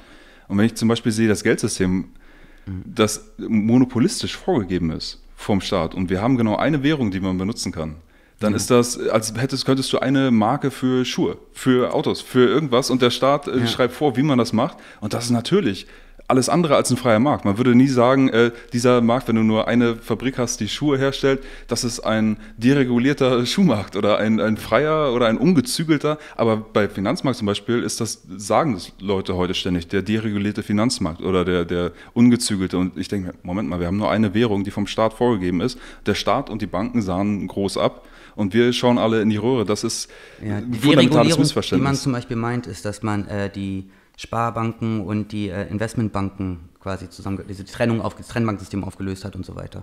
Und ja, man, wenn wir jetzt pauschal reden, dann werden wir uns nie einig und so. Es gibt halt spezifische Punkte, da wurde dereguliert und woanders wird jetzt quasi kontrolliert. Also, genau, man hat dieses Monopol sozusagen geschaffen und dieses Monopol lässt man dann tatsächlich von der Leine und das dereguliert man in dem Sinne, dass das Monopol sich dann selber äh, mhm. äh, regulieren kann eigentlich. Da findet also eine Deregulierung statt, aber bevor das überhaupt stattgefunden hat, hat der Staat ja erstmal dieses Monopol geschaffen. Mhm. Und die, dieser Grundschritt, der dann auch in den Unis wieder nicht äh, genannt wird, das ist der, der heute, so wie ich das sehe, viel zu kurz kommt in der öffentlichen öffentlichen Wahrnehmung, dass das schon als Gott gegeben hingenommen wird und wir einfach nur noch überlegen, wie äh, äh, verändern wir jetzt das Management dieser monopolistischen ja, äh, ja. Struktur, anstatt überhaupt mal diese Struktur an sich noch zu hinterfragen. Ja, und das habe ich mir zur Aufgabe gemacht, weil eigentlich, ich hoffe, dass ähm, viele Menschen es schaffen, die Angst sich nehmen zu lassen in dieser Zeit und zu verstehen, wir haben hier ein System, das selbstzerstörerisch schon immer war. Das haben die Kritiker schon immer artikuliert, seit 100 von Jahren, mhm. dass wenn wir ein System haben, wo Macht sich konzentrieren kann, wo es Gewinnabschöpfung gibt und so weiter, wo sie immer mehr Einflussmöglichkeiten haben, wo sie dann private Nachrichtenagenturen öffnen können und was auch immer mit Gesellschaft auch äh, kontrollieren können, beeinflussen können, dann wird das nie gut enden. So, ne? Und jetzt haben wir die ganze Zeit unsere Klappe gehalten. Wir sind alle mitschuldig. Also wir sollten alle verstehen, dass wir schuldig sind für diese Situation. Weil wir, ich hätte auch früher politisch werden können. Ich habe es jetzt mit 25, also vor fünf Jahren habe ich angefangen damit und so. Und es war zu spät. Und äh, ja, meine Eltern haben auch weggeguckt ab einem bestimmten Alter. Ich hoffe nicht zu spät. Ja, nee, aber ich meine nur, jetzt haben wir erstmal dieses die Debatte, dass die Kinder äh, misshandelt werden, quasi mit Angst äh, ja, traumatisiert werden. Sie werden geschützt. Ja, und die Senioren auch. Also wir haben jetzt so eine furchtbare Situation, wo eigentlich das Menschenleben angegriffen wird und das hat alles damit zu tun, dass wir äh, uns nicht über die Kapitalismuskritik einen ernsten Kopf gemacht haben, früher und auch uns nicht. Und es ein großes Problem ist, viele Leute sagen immer, man soll immer auf sich selber achten, sich selber verbessern und so weiter und wachsen und so. Aber ich glaube, wir müssen aufeinander zugehen und auch nicht bekehren, auf keinen Fall, aber wirklich als in manchen Kulturen, ich habe auch in Thailand gelebt und so weiter, da hat zum Beispiel der Mentor eine so heilige Rolle. Wir, ich bin auch Regisseur gewesen und so weiter, ne, wenn du Dumbledore hast oder so, das ist halt für den Menschen, wenn jemand einen wirklich Wissen weitergibt und äh, Weisheit, dann ist das, das der größte Akt der Liebe in einer Gesellschaft, ne? weil du es selbstlos machst. Du gibst einfach dem Kind was für, für die Unabhängigkeit mit. Und äh, so müssten wir eigentlich miteinander lernen zu kommunizieren, dass wir unseren Mitmenschen helfen, unabhängiger sich zu machen und sich zu befreien. Und nicht kein Bekehrungsspiel oder so weiter. Und das müssen wir jetzt lernen, weil wir haben das nicht gemacht. Leuten aufzwingen ist doch noch viel besser. Irgendwelche ja. Leute denken sich den Plan aus und dann machen einfach alle das genau das und wer es nicht macht, der kriegt was auf die Rübe. ja, das ist halt, wir haben halt wirklich eine ähm, richtig grottenschlechte Beziehungskultur in den westlichen Kulturen. Also, dass wir so oft streiten, das muss nicht so sein. Wir, wir betrachten es als Normalität. Wir haben halt äh, ja, eine Gesellschaft, die normopathisch ist. Also wir haben, wir haben Konflikte in unseren Seelen, die wir meistens nicht bewusst sind, aber die führen dazu, dass wir streiten und nicht entspannt uns zuhören können. Und darüber haben wir aber auch noch nicht reflektiert. Und die Medien erklären uns nicht auf, die Schulen klären uns nicht auf, wir sind auf uns allein gelassen und müssen uns das gegenseitig jetzt auf der Straße erklären. Und ich rede auch mit Leuten, äh, die haben sowas noch nie gehört, aber die sind interessiert. Man weiß gar nicht, wie viele Leute am liebsten das gehört hätten ähm, aber sie kennen einfach nicht die Informationsquellen und deswegen können wir jetzt einander helfen. wir sind äh, noch super primitiv. Ich glaube, das ist so eine, so eine Verirrung, so, so, eine erste Weltblase, dass wir denken, wir sind jetzt so modern und ja. wir wissen so viel und wir haben eigentlich das Gute schon erreicht. Wir sind jetzt schon ziemlich safe. Aber eigentlich kommen wir aus einer Gesellschaft, wo Missbrauch auch in Familien, sei es sexuell oder gewaltmäßig, ja fast schon die Norm ist. Wahrscheinlich die meisten kennen irgendwelche Geschichten aus ihrer Familie, was in der Regel nie aufgeklärt wurde, was heute immer noch äh, zu einem gewissen Grad so weitergeht. Und wir, wir, sind komplett traumatisiert als Spezies, wenn man das mal ja. so nimmt. Und, und Zweiter Weltkrieg. So hart, also ich erfahre es bei mir auch also mein Vater, mein Großvater war zum Beispiel Marineoffizier und sein Schiff ist dreimal untergegangen, der lag dann an einer Öllache und so weiter. Er hat Leute, vor, seine Freunde sind vor seinen Augen explodiert und so weiter. Ne? Und der, glaube ich, zum Beispiel, wir müssen am besten von uns selber reden, der hat dann zum Beispiel auch äh, nicht wirklich Wärme zu meinem Vater gehabt. Ne? Weil er auch, der, wenn du deine Freunde sterben siehst, dann wirst du, dann dann bist du in so einer Ohnmachtssituation, dass dann quasi deine Empathie ein bisschen verschlossen wird, der Energiefluss in den Körper. Und äh, diese, und er hat dann wie ein wütiger Architekt, bis er gestorben ist, bis in den 90ern und so weiter gearbeitet und so, war sehr Arbeits, Arbeitsflucht, sagt man ja oft dazu. Hm. Und, ähm, und mein Vater war viel besser, er hat richtig viel aufgearbeitet und jetzt habe ich auch wieder mehr aufgearbeitet und so. Aber dass wir einfach nicht so einen herzlichen Papa haben oder vielleicht so eine herzliche Mama haben, also ähm, das hat was damit zu tun, alles. Mit den ganzen An Gegebenheiten, ja. Wir haben noch echt viel Arbeit vor uns, das alles aufzulösen, ja. was so Bewusstsein angeht. Und, äh, ja. ja. Aber es ist auch nicht, vor allem, was ich glaube, ist noch wichtiger ist, ähm, zum Beispiel, wir haben jetzt alle Minderwertskomplexe, was, worüber wir noch nicht gesprochen haben.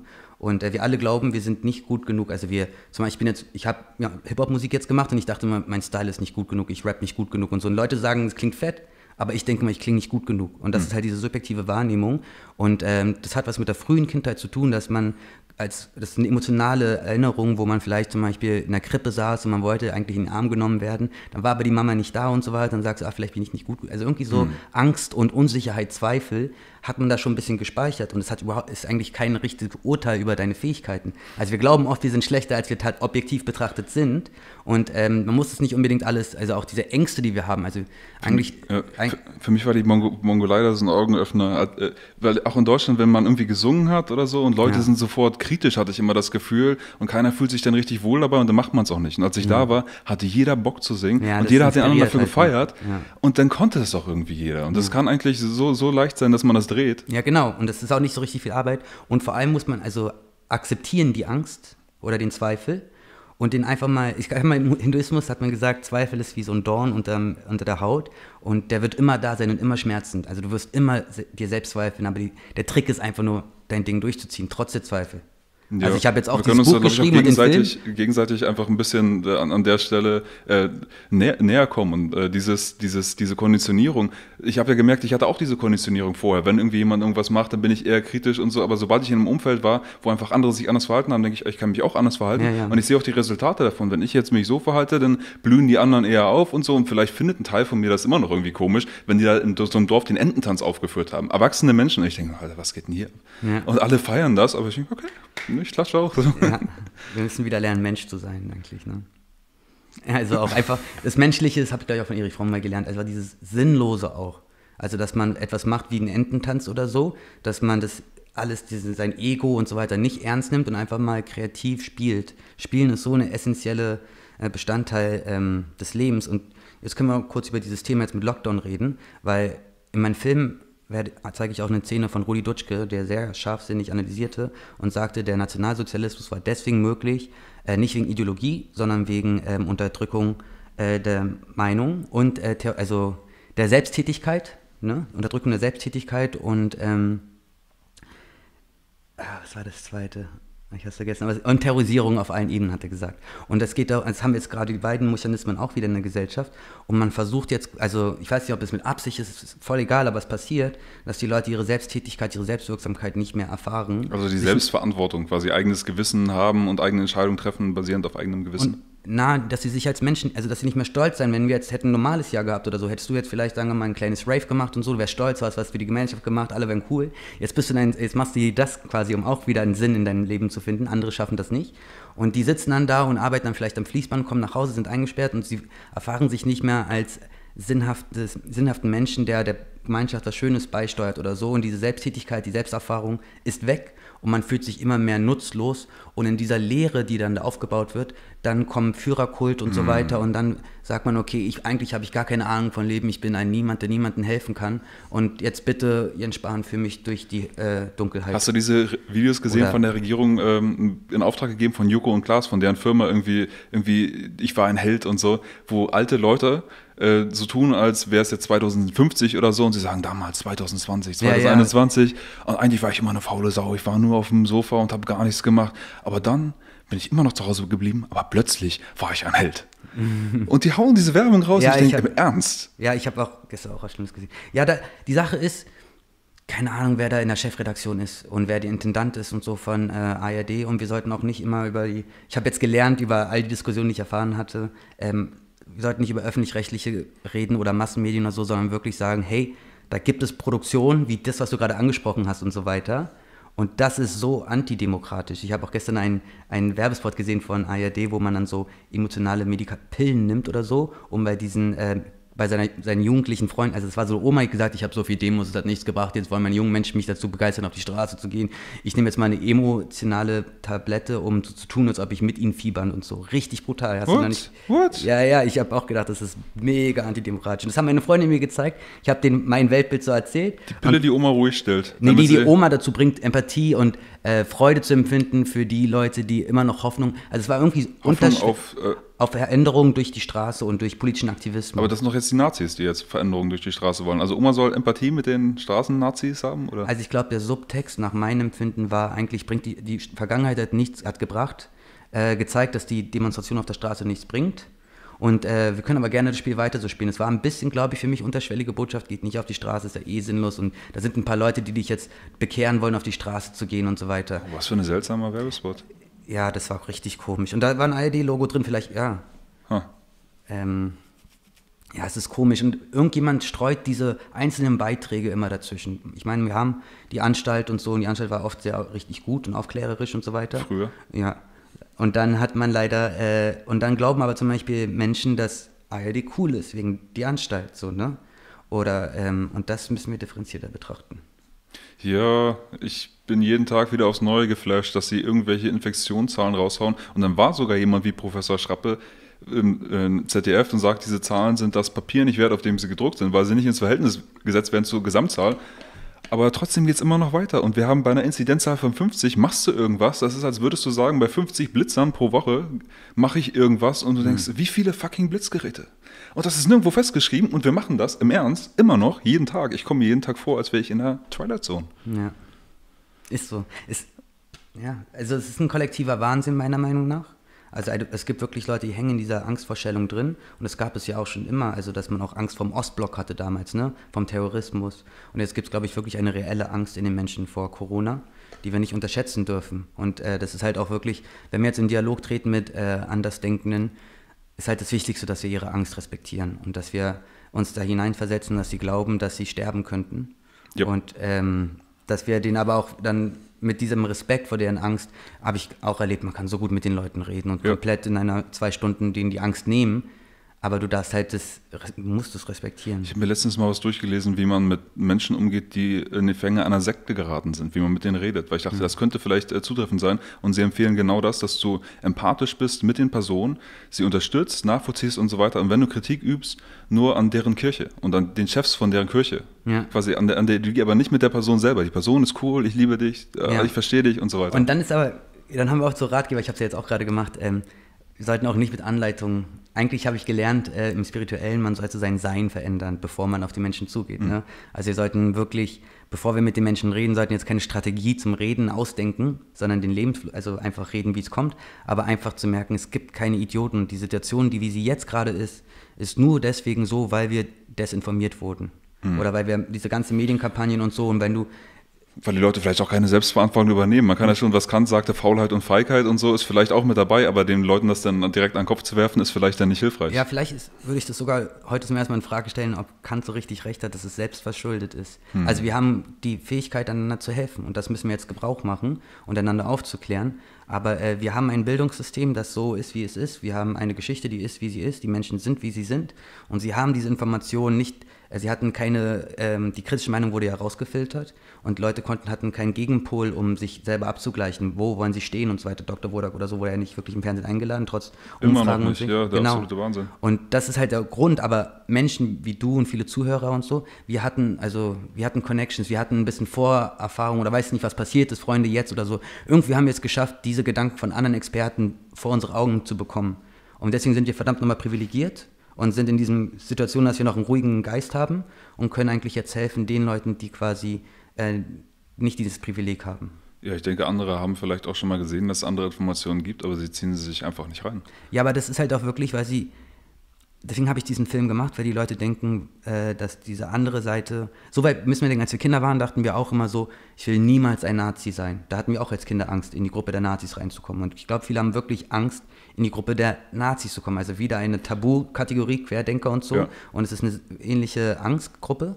Und, ähm, Plus, stell dir vor, die hätten irgendwann recht, dass wir diese ganzen Demonstranten auf den Straßen und wenn du alles gesehen hast und du müsstest dich vielleicht irgendwann bei denen entschuldigen, ey, ihr habt recht gehabt und ich habe falsch gelegen. Ja. Stell dir vor, also, oh, ich probiere lieber weiter an die Regierung Aber zu glauben. Schauen wir mal, wo wir da hinkommen. Also ich habe halt festgestellt, jetzt hier mal die Geschichte, also ich bin am Anfang von Corona, äh, bin ich zu meinen Eltern gezogen und dann hatte ich diesen Film gemacht, dieses Buch gemacht und meine Eltern haben halt nur Fernsehen geguckt und äh, die dachten auch, ich spinne ein bisschen und so weiter und dachten, geht, jetzt kommt mein Sohn auf die falsche, äh, ja, wie sagt man, die falsche Bahn oder so und geht dann irgendein Anhänger oder Führerkult oder so rein und so. Haben es nie aus, gewagt auszusprechen, aber man hat schon die Angst und so weiter und keine Ahnung, was passiert ihr hier. habt euch doch bestimmt auch auseinandergesetzt über die genau. ganzen Fakten zu dem, was jetzt hier so abgeht. Und das äh, glauben sie dann alles so, wie es. Das glauben die schon, aber irgendwie diese Art und Weise, wie alle Leute über die kritische Gemeinschaft in der Gesellschaft geredet haben und so, weil alle ja nur nachplappern, weil sie nicht erfahren haben. Also ähm, als ich zum Beispiel, ich, hab, ich war auf der Demo und habe am 18.11. Leute mit Herzchen und dann haben wir äh, Wind of Change und so Liebessongs und auf einmal Wasserwerfer, das war so absurd, ich habe das gesehen mit meinen Augen, deswegen habe ich es auch in den Film gepackt, zeigt das bitte euren Freunden, was da für eine richtig krasse Liebes-Community auf der Straße waren und wie die, eigentlich in Realität die Polizei darauf reagiert hat. Und äh, wir sind quasi dadurch total wach geworden. Und meine Eltern hatten nicht das Privileg, das zu sehen, ne? deswegen habe ich das auch so zusammengeschnitten, weil sie denken halt, also man hat Angst, erstmal seinen Ruf zu verlieren und man weiß, also der Schritt, also die Brücke, um in die andere Gruppe zu gehen, in die regierungskritische äh, Gruppe zu kommen, die Leute haben ja gar keine Ahnung, was auf einen wartet. Was für eine Ausgrenzung wartet und was für eine Familie auf einen wartet und so weiter. Und dafür habe ich auch diesen Film gemacht und deswegen ist der Film, glaube ich, so mächtig. Wenn ihr jetzt zum Beispiel Freunde habt und Eltern habt und so und ihr guckt den Film, dann merken sie, wenn die Regierungskritiker, also wenn die sich jetzt regierungskritisch artikulieren, dann haben sie auf ihrer Seite eigentlich Menschen mit einem ruhigen Geist und vernünftiger Argumentation und Ganz so weiter. überwiegend auf jeden Fall. Ja, und auch vor allem Gemeinschaft und Liebe und Humanismus. Ja. Also ihr habt die Wahl zwischen ähm, jetzt Führerkult und eventuell Transhumanismus, ist mir egal, ob das jetzt stimmt oder nicht, oder dann den Humanismus auf der anderen Seite und äh, alle Menschen sind gleich und jeder soll als Subjekt, Subjekt äh, entscheiden, wie er sich und seine Mitmenschen schützt.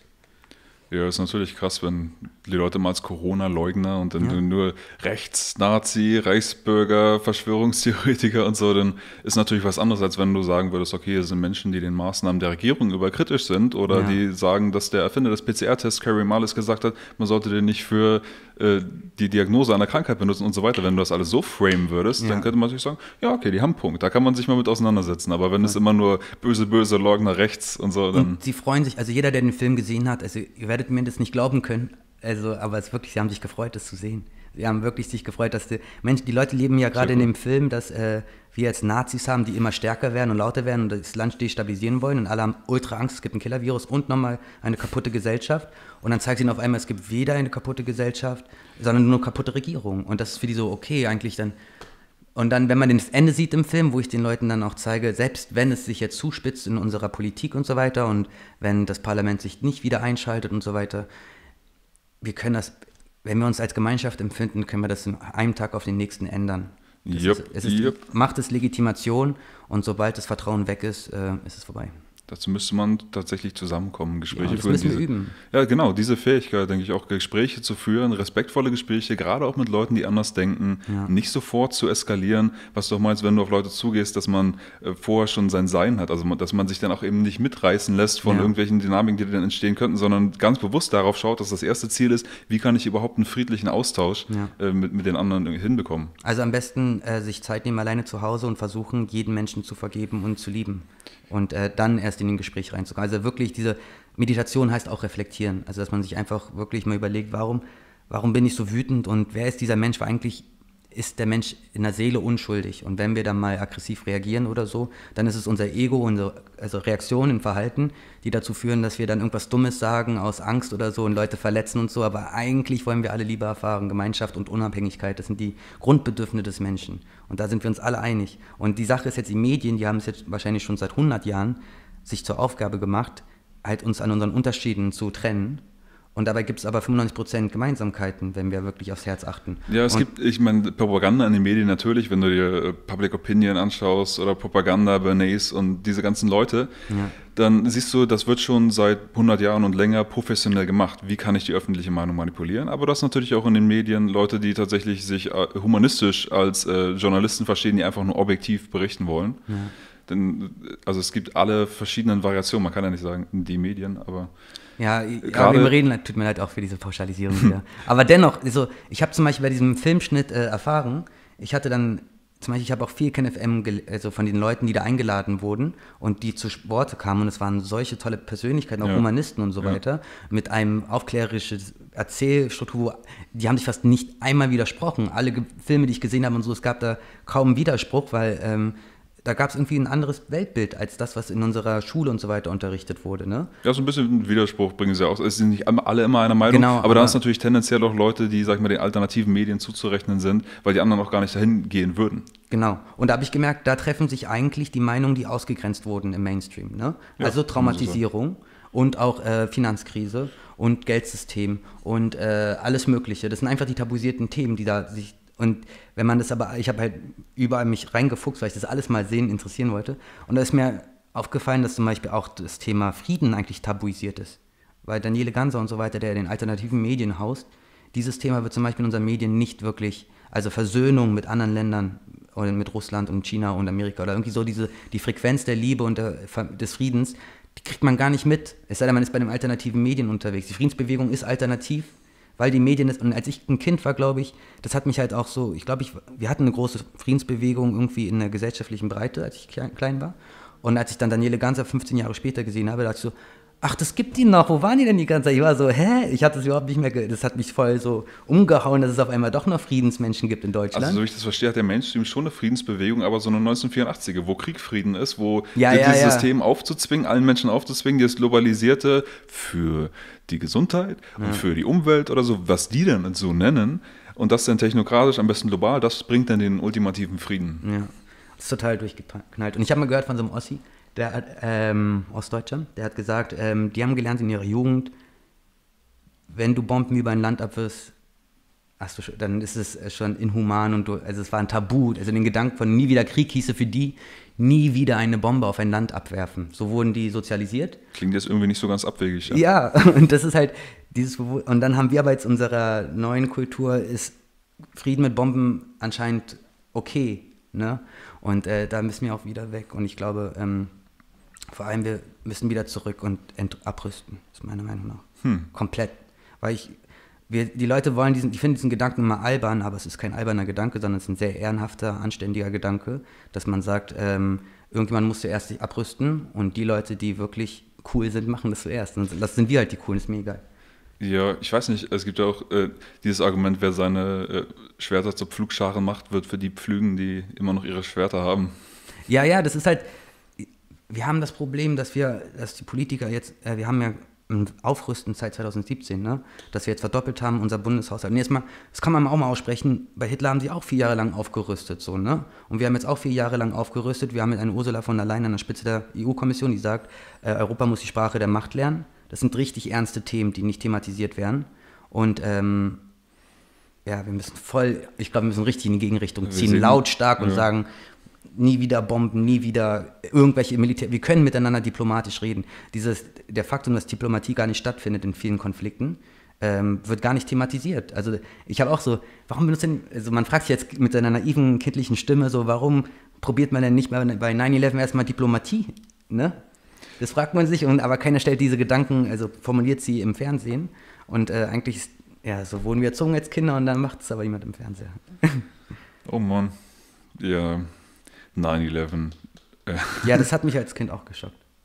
Einfach, dass da so Terroristen in ein Land, also als man, wir alle waren Kinder und wir alle waren mal viel weiser, als wir es jetzt sind. Und als Kind hat man das gesehen und dachte, da macht ein Osama Bin Laden oder wer auch immer diese furchtbare Tat und jetzt wird das ganze Land angegriffen.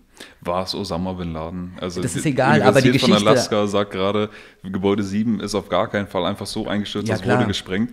Und man sieht dann, dass das zum Ausbau äh, des Polizeistaates als Rechtfertigung genommen wurde. Und das ist auch, was man auch jetzt sieht, was die Bundeswehr auch aufrüstet. Wofür rüstet eigentlich die Bundeswehr und die Polizei? Und die Szenarien und die Ausrüstung, die sie bekommen, ist immer wieder sowas wie Aufstandsniederschlagung. Ja. Sei das in, äh, irgendwo im Ausland, aber jetzt auch immer mehr im, im, eigenen Land. Und dafür rüstet gerade ja, der, der, dieser Staatsapparat hoch. Ja.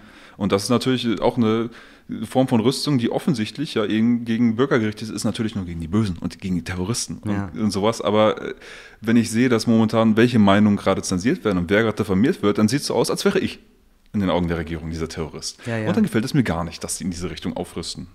Ja, also haben wahrscheinlich viele Leute auch ein bisschen Angst, ne? weil die Frage ist, glaube ich, ähm, also Angst ist ja auch berechtigt. Jetzt haben wir quasi eine Gesellschaft, ähm, was ich auch sagen, vielleicht, vielleicht besser aufzutischen, ist, ähm, Rudi Dutschke meinte, man hat es geschafft, das antikapitalistische Bewusstsein zu transformieren in eine Perversion, in den Antisemitismus. Ne? Und, ähm, Antikapitalismus hat man pervertiert in Antisemitismus. Genau, also man hat anstatt, dass die Gesellschaft jetzt sagen wollte, beim Wirtschaftscrash 29 und so, was soll das denn, diese ganze Zinseszins und mm. was ist das für ein komisches, also Zins, ähm, Geld, ja. Dass das als Vorwand genommen wurde, von Antisemiten zu sagen, schaut mal, die Juden sind schuld an allem. Genau. Und das, die Leute waren frustriert durch das ganze Geldsystem, Wirtschaftssystem und dann hat ja. man die Juden verantwortlich ja. gemacht dafür ja. und so. Und äh, also man schafft es immer wieder in Diktaturen, wenn es, also ich sage nicht, dass diese Diktatur also gewinnen wird, aber in, würde eine, in einer Diktatur versucht man die kritischen Geister zu äh, unterjochen, zu oder vernichten, was auch immer und so weiter. Ne? Und wir sind jetzt quasi diese, diese Gruppe des Bewusstseins, die, also es gibt quasi zwei Bewusstseins, grob gesagt, die einen denken, die Politik, also wir haben die Politik unter Kontrolle und die anderen denken, wir haben die Politik nicht unter Kontrolle.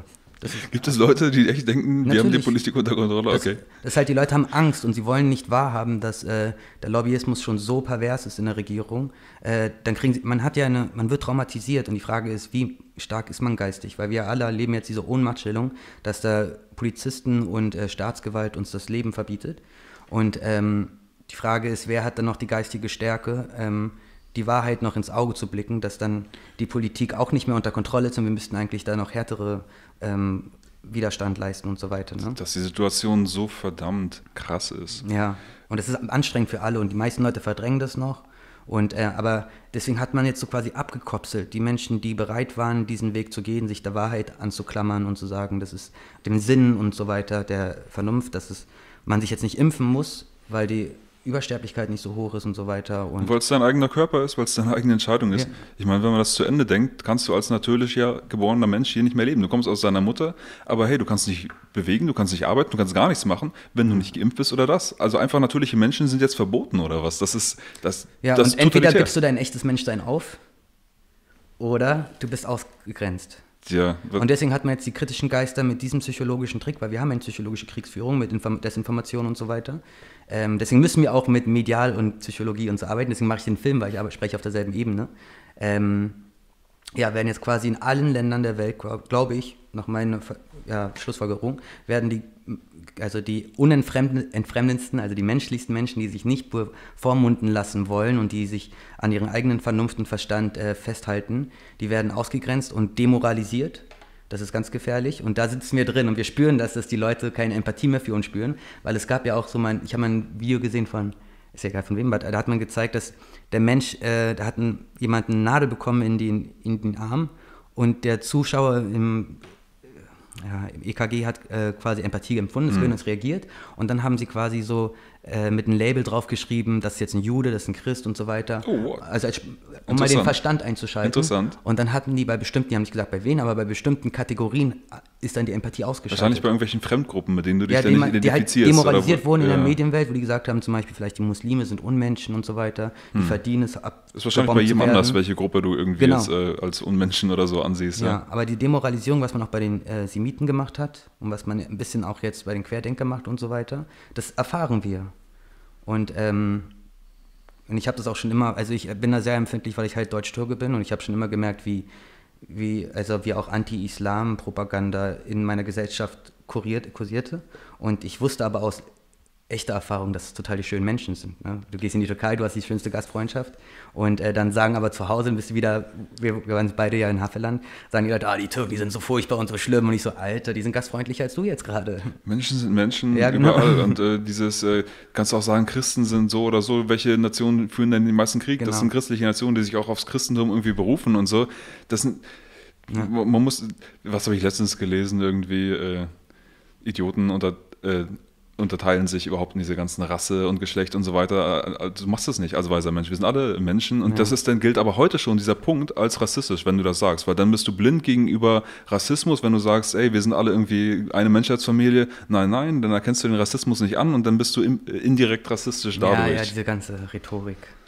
Man, man kann, also ich habe auch mein Leben lang, ich, seit ich zwölf bin, äh, beschäftige ich mich mit dem Thema Rassismus, weil Malcolm X hat so das Feuer in mir entfacht, den fand ich so toll. Und ähm, auch die Diskussion, ich habe jetzt erfahren, durch auch von einer spirituellen Perspektive, Rassismus ist letztendlich eigentlich nur verkopft sein. Ein Mensch ist mehr verkopft, oft zum Beispiel auch Traumatisierung, weil er sich weniger spürt und mehr durch den logischen Verstand die Welt begreifen muss und so weiter. Dann ist die Frage, wie wird man dann noch, wie kommen die Kategorien, die Schubladen in dein Gehirn, wer hat es dir beigebracht? Kannst du differenzieren zwischen den verschiedenen afrikanischen Staaten oder du denkst, Afrika ist eins und so weiter. Es ist eigentlich jetzt kein, also Rassismus für mich ist keine Straftat. Das, das Denken in Schubladen, die Straftat ist die Diskriminierung als, als Handlung. Mhm. Wenn du jetzt zum Beispiel einen Schwarzen anders behandelst als einen Weißen, mhm. dann ist es eine Straftat, weil wir sind alle gleich. Aber du darfst denken und sagen, was du willst, nach meinen Ausäußerungen. Ja. Und wenn wir uns wirklich, also jeder, der mit mir gegen Rassismus, also der gegen Rassismus kämpfen will, muss für die Menschheitsfamilie kämpfen. Wenn ja. ich jetzt zum Beispiel, der Karneval der Kulturen ist für mich eines der schönsten Events auf dem ganzen Planeten. Ich habe äh, nie was Vergleichbares erstmal erlebt persönlich. Und ähm, solche Dinge eigentlich ich habe mal meinen Vater gefragt, als ich dann so 14 war und war richtig wütend, so, warum machst du denn nichts gegen Rassismus? Und er war so, äh, der hat zu mir gesagt, mach ich doch. Und ich so, was machst du denn? Er hat gesagt, ich mache Kuchenbazar, also Kuchenwettbewerb mit den Kitas. Er hat Kitas viele besetzt, er war Sozialträger und so, Chef von einem, vom ASB. Hm. Und er hat gesagt, äh, wenn die dann einen Kuchenwettbewerb gegeneinander machen, dann lernen die sich kennen. Das ist der beste Weg in Rassismus. Und das hat bei mir voll so Klick gemacht. Und da dachte ich so, Alter, du bist ja viel schlauer als die in den Medien. Du siehst die einfachen Sachen manchmal gar nicht, weil die so offensichtlich sind. Ja. Also einfach Menschen zusammenbringen und die Gemeinsamkeiten betonen. Das muss unsere Aufgabe sein. Und wir haben alle zum Beispiel die Gemeinsamkeit bei dem Corona-Konflikt, dass wir nicht mögen, dass Kinder misshandelt werden und dass wir nicht mögen, dass Senioren misshandelt werden. Ja, aber die eine Seite der Gesellschaft glaubt ja, wir müssen jetzt alle permanent Masken tragen. Auch wenn sie die nicht richtig tragen, das ist ja egal. Hauptsache, du hast immer einen Lappen vor deinem Gesicht ja. und wir sollten möglichst alles schließen und alle sollten zu Hause bleiben. Und das ist halt das Beste. Und alles andere ist eigentlich schon mörderisch, weil du steckst dann halt Leute an und du bist äh, halt schädlicher. Ja, du hast jetzt, vielleicht hast du auch viele Schläge kassiert schon jetzt in einem Jahr, als du Leute konfrontiert hast und die dann auch ihre, ist ein psychischer Widerstand, auch psychologischer Widerstand, der dann rauskommt, weil sie halt nicht ihr Weltbild in Frage stellen wollen. Und jetzt bist du vielleicht ein bisschen desillusioniert. Ich habe ähm, hab hab sehr gute Erfahrungen gemacht. Es ist anders, also niemals aufgeben. Das sind unsere Freunde, also man darf nie vergessen, dass unsere Brüder und Schwestern sind und äh, dass wir vor zwei Jahren noch alle Heftigkeit miteinander gefeiert haben und so. Wir waren alle richtig entspannt. Und ähm, jetzt ist halt die Angst, was wartet auf der anderen Seite. Und diesen Film, den ich gemacht habe, habe ich als Brücke gemacht. Und du kannst, also jeder sollte es echt mal ausprobieren, mit irgendeinem Freund zu zeigen, weil ähm, ja, wir wissen gar nicht, wie verkürkt deren Realität ist. Wir gucken alle nicht mehr Fernsehen, wir gucken alle nicht mehr Massenmedien so ein bisschen, ne? Und wir wissen gar nicht mehr, in welcher Realität die hocken. Und es ist auch echt anstrengend für uns, das zu gucken. Also für mich persönlich, wenn ich bei meinen Eltern dann abends dann Tagesschau gucke und so, ich werde wütend, weil das nicht mehr mit meinem Weltbild übereinstimmt und so weiter. Und, ähm, Vor allem, weil sie auch, wie sie es präsentieren. Ich meine, sie reißen Sachen aus dem Zusammenhang, verzerren ja, Dinge. Es ist, es ist, Propaganda. Es ist ja nicht nur irgendwie andere, nicht nur andere Meinungen, es ist ja wirkliche Manipulation. Also das ja. ist ja. Das ist und darüber wird man halt wütend immer wieder. Und dann guckt man gar nicht mehr sich das Zeug an aber wir wissen jetzt nicht mehr, wie unsere Mitmenschen denken und fühlen. Ja. Und äh, ist halt die Sache, die in meinem Film gehe ich auch drauf ein, unser, die Geschichtserzählung, die wir lernen, die Narrative, die uns mitgegeben werden, äh, beeinflussen die Interpretation der Situation. Wenn du zum Beispiel denkst, morgen geht die Welt unter, dann bist du vielleicht depressiv, wenn du den Gedanken kultivierst in deinem Kopf und äh, du kannst nicht mehr dein Leben genießen.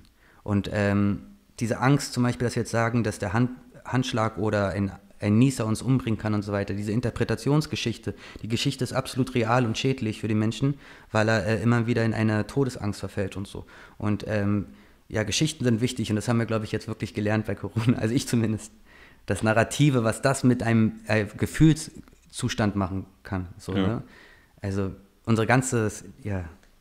Ja, ich finde, da hilft der Film echt, das Ganze nochmal zu reflektieren ja. und äh, da vielleicht nochmal rauszukommen im Optimalfall, dass das ein Trigger ist. Also ich sehe das auch in so ähnlich wie diese Aufklärungsfilme von früher, sei das Zeitgeist oder Thrive oder so, wo einfach massenhaft Informationen, die dich echt wachrütteln, eins nach dem anderen. Und da kannst du eigentlich schlecht noch der gleiche Mensch hinterher sein wie vorher, wenn du, wenn du das ja, einfach genau. mal reinziehst. Ja. Auf jeden Fall. Also hat jeden, der es geguckt hat, ein Leben verändert eigentlich.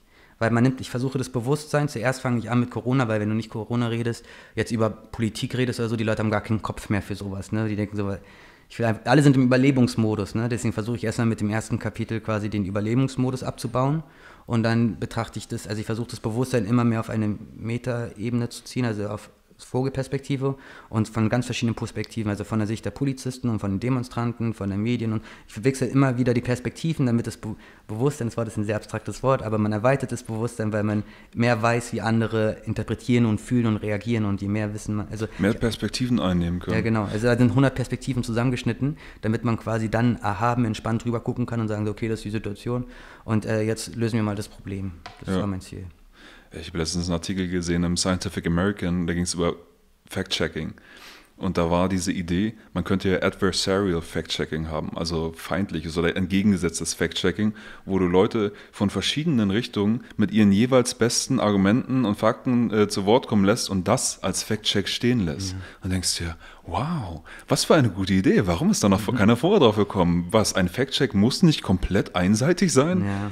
Und dann könntest du vielleicht sogar einen Schritt weiter gehen. Du könntest sagen, hey, es gibt ja nicht nur immer zwei verschiedene Interpretationen einer bestimmten Lage. Was ist hier eigentlich los mit äh, Corona oder sonst was oder Geldsystem oder was für genau. Modelle, sondern du könntest sagen, ich habe drei, vier, fünf Stränge und lass jeden das präsentieren, so gut wie er das kann mit den Fakten. Und dass wir uns auch als Bürger erstmal sehen können, okay, was sind überhaupt die verschiedenen Stränge und was sind deren Argumente? Und dann kann man immer noch sagen, okay, ich finde aber das am interessantesten oder das oder diese Argumente besser. Aber wir haben ja noch nicht mal diesen Überblick über die verschiedenen Dinge. Aber genau das habe ich versucht zu simulieren etablieren. Einen offenen Debattenraum, den es nicht existiert und auch nie geben wird, den habe ich quasi erfunden mit meinem Schnitt, dass ich dann ganz völlig in Perspektive, also dass Wodak dann auf einmal mal nach Lauterbach zu Wort kommt. Das habe ich mal jetzt zusammengeschnitten. In bester Tradition des Ja, und dann merkt man sofort, Internets. wer ja. hier wirklich ein. Ja, ja.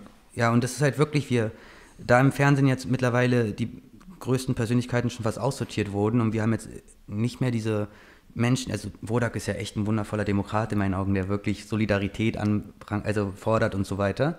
Und äh, solche Persönlichkeiten. Fordern sie alle Solidarität, sagen, das ist ja das Schlagwort mit, heute. Aber mit, also man spürt es in der Seele. Wir haben alle aber diese Was meinen Sie, ne? Solidarität heißt ja für die einen denn, wenn du ja, keine genau. Maske trägst und wenn du irgendwie dich bewegst und die Leute triffst, dann bist du unsolidarisch. Ja. Wir müssen jetzt alle solidarisch sein.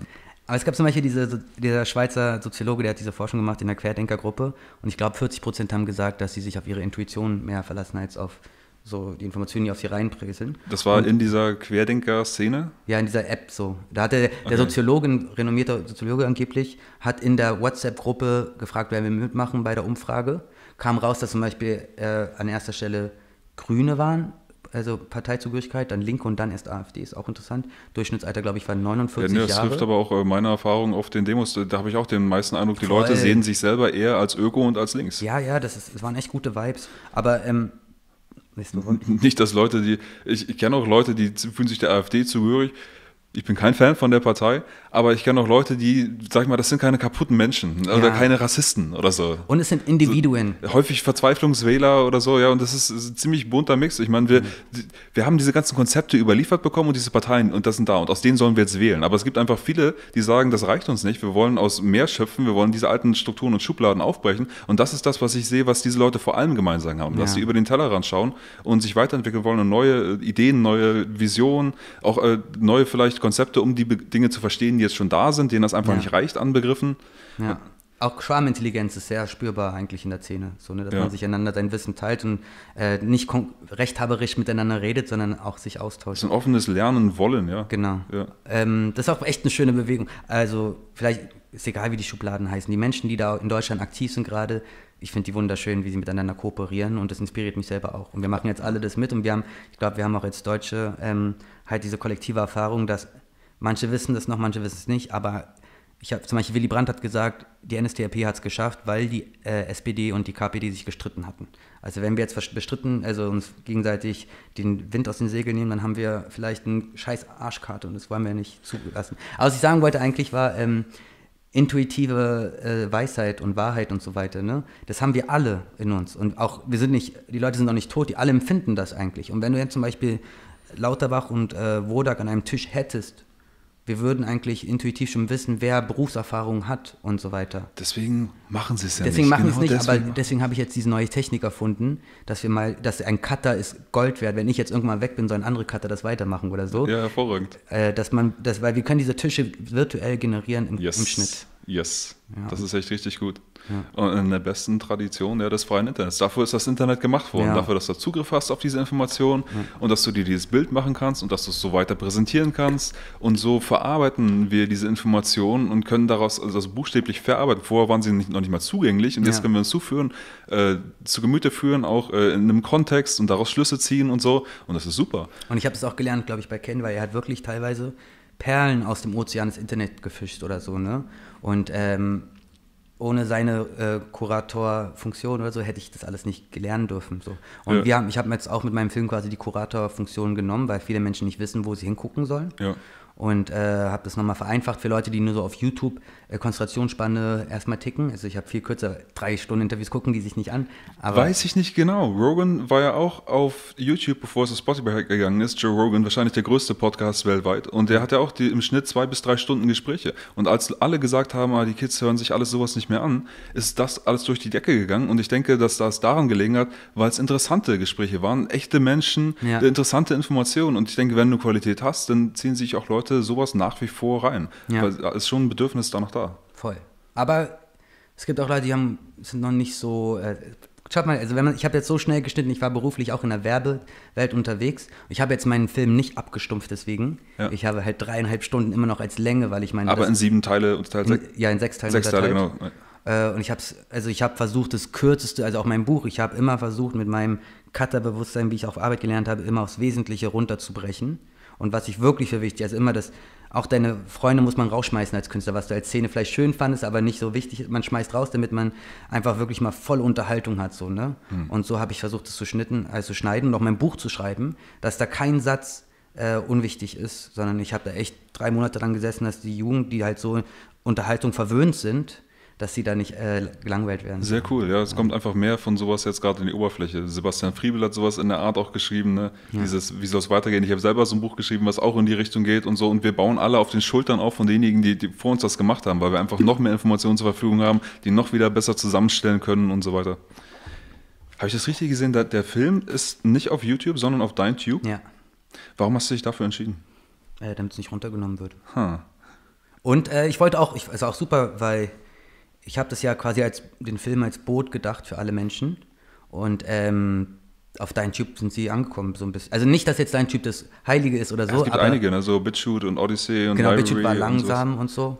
Und ähm, dein Typ, ich habe dann auch mit dem Macher äh, geredet und in Kontakt und der hatte mir auch richtig viel geholfen und so weiter. Das war guter Support und es war Community Vibe. Er hat mir gespürt, da ist ein Bruder so von nebenan am Start, äh, den ich auch vertraue.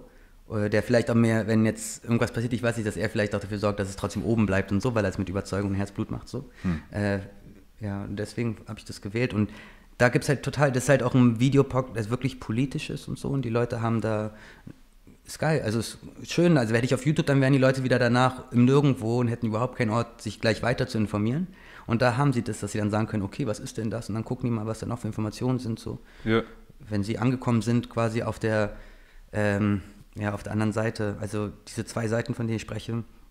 Man kann es auch ein bisschen so, das habe ich letztens gehört, mit dem Stockholm-Syndrom äh, vergleichen tatsächlich. Also wir, wir haben eigentlich ja schon auch seit 30 Jahren, oder ich war ja auch selber im Stockholm-Syndrom, du wahrscheinlich auch so, ne? Wir denken immer, die Politiker sind so für auf unserer Seite und gleichzeitig haben sie dann Agenda 2010 durchgeboxt oder so. Also sie haben Ja, gegen die wobei wir aufgewachsen sind in, diese Gesellschaften, wir haben, sag ich mal, nicht gemerkt, wie sie uns entführt haben. Ja, genau. Wir, wir haben uns, wir waren schon von Anfang an solidarisch, mehr oder weniger mit unseren Entführern.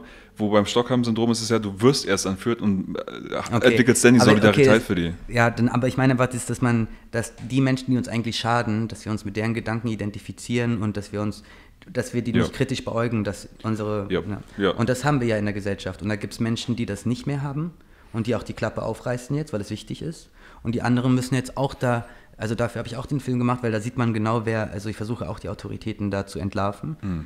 Ähm, ja, weil wir müssen da rauskommen. Diesem Konformitätsdruck entkommen, ja. Es ist also es ist wirklich gemein, weil die haben jetzt psychologisch haben sie einfach immer mehr Menschenwürde rausgeschnitten aus der Geschichtserzählung und so weiter. Und man wird immer mehr zu einem Objekt Wir haben mehr Politik. Menschenwürde aus der Geschichtserzählung. Also aus der, wenn man jetzt, also aus der Politik, also wenn du zum Beispiel sagst, du darfst nicht mehr deinen Laden öffnen oder du darfst abends nicht mehr zu deinen Freunden, du hast nur einen Besucher bekommen oder sowas, ne? Das ist ja keine Menschenwürde. Es geht darum, Leben zu retten, weil wir ich weiß, aber tatsächlich, wenn man vernünftig daneben stehen würde und ein, ein normaler Mensch, also einer, der noch bei der keine Wahnvorstellung hat vor Corona, der einfach ruhig ist und gelassen, der sagt so, hey, das ist ein Mensch, du hast dem nicht zu sagen, wie er, äh, wen er einzuladen hat. Und wenn nicht, hat ja auch der Richter in Weimar gemacht und mm. so.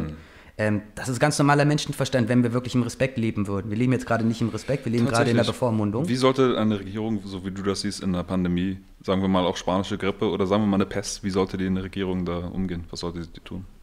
Ähm, ja, informieren. Vor allem. Also ich bin da kein Arzt, am besten sollte ich da nichts ja, sagen, aber ja. vor allem das Wichtigste ist eigentlich eine objektive Aufklärung keine Angstbilder, keine Horrorszenarien artikulieren, dass die Leute einfach, ja, Angst schafft Unvernunft und macht die Gesellschaft kaputt so. Und das haben sie gemacht. Diese Hochrechnung und so weiter, eine Million, zwei Millionen. Man begründet, dass äh, sonst ja. sterben würden. Man muss die Panik machen, damit weniger sterben. Ja, das ist absolut falsch. Also wenn du wirklich an Gesundheit interessiert bist, dann machst du keine Panik.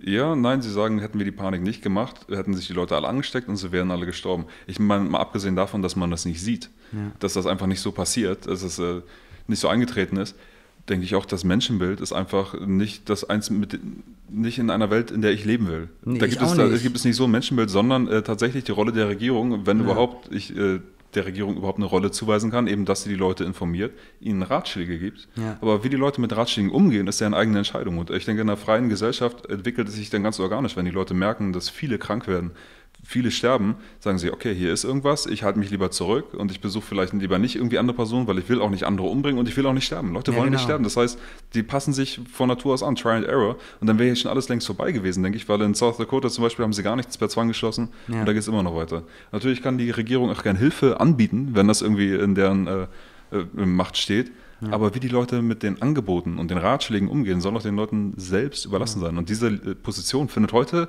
eigentlich kaum noch statt in der, in, in der, im öffentlichen Gespräch, oder? Da bist du ja sofort der, und sie sind der Böse. Null Repräsentant, weil wären sie wirklich ein Repräsentant, dann würden sie einen Diskurs leiten und würden mit den Menschen reden. Hm. Sie repräsentieren nicht Immer wieder mit der Notfallbegründung, wenn wir das überhaupt zulassen, wenn wir den überhaupt zu Wort kommen lassen, dann könnte die Bevölkerung irgendwie, mittlerweile ist alles nur noch auf diese, diesen Machterhalt. Wir müssen diesen Narrativ durch und es darf auf, auf keinen Fall wackeln. Das ist wie so, so ein Endsieg-Fanatismus irgendwie. Ja.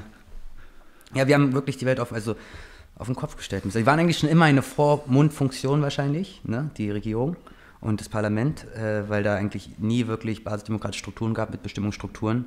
Aber diese im Privatleben, diese Bevormundung im Privaten ist es ja. Wenn ich das im größeren Kontext sehe, also diese, sag mal, Technokraten, die gibt es ja schon oft seit fast 100 Jahren und haben schon vor im angelsächsischen Bereich, haben mit den Nazis zusammengearbeitet, mit Eugenik und Rassenforschung und diese ganze Bewegung jetzt um die, sag mal, diese medizinische Autoritäten kommen, äh, entwickeln sich im Grunde aus diesen ganzen Kreisen.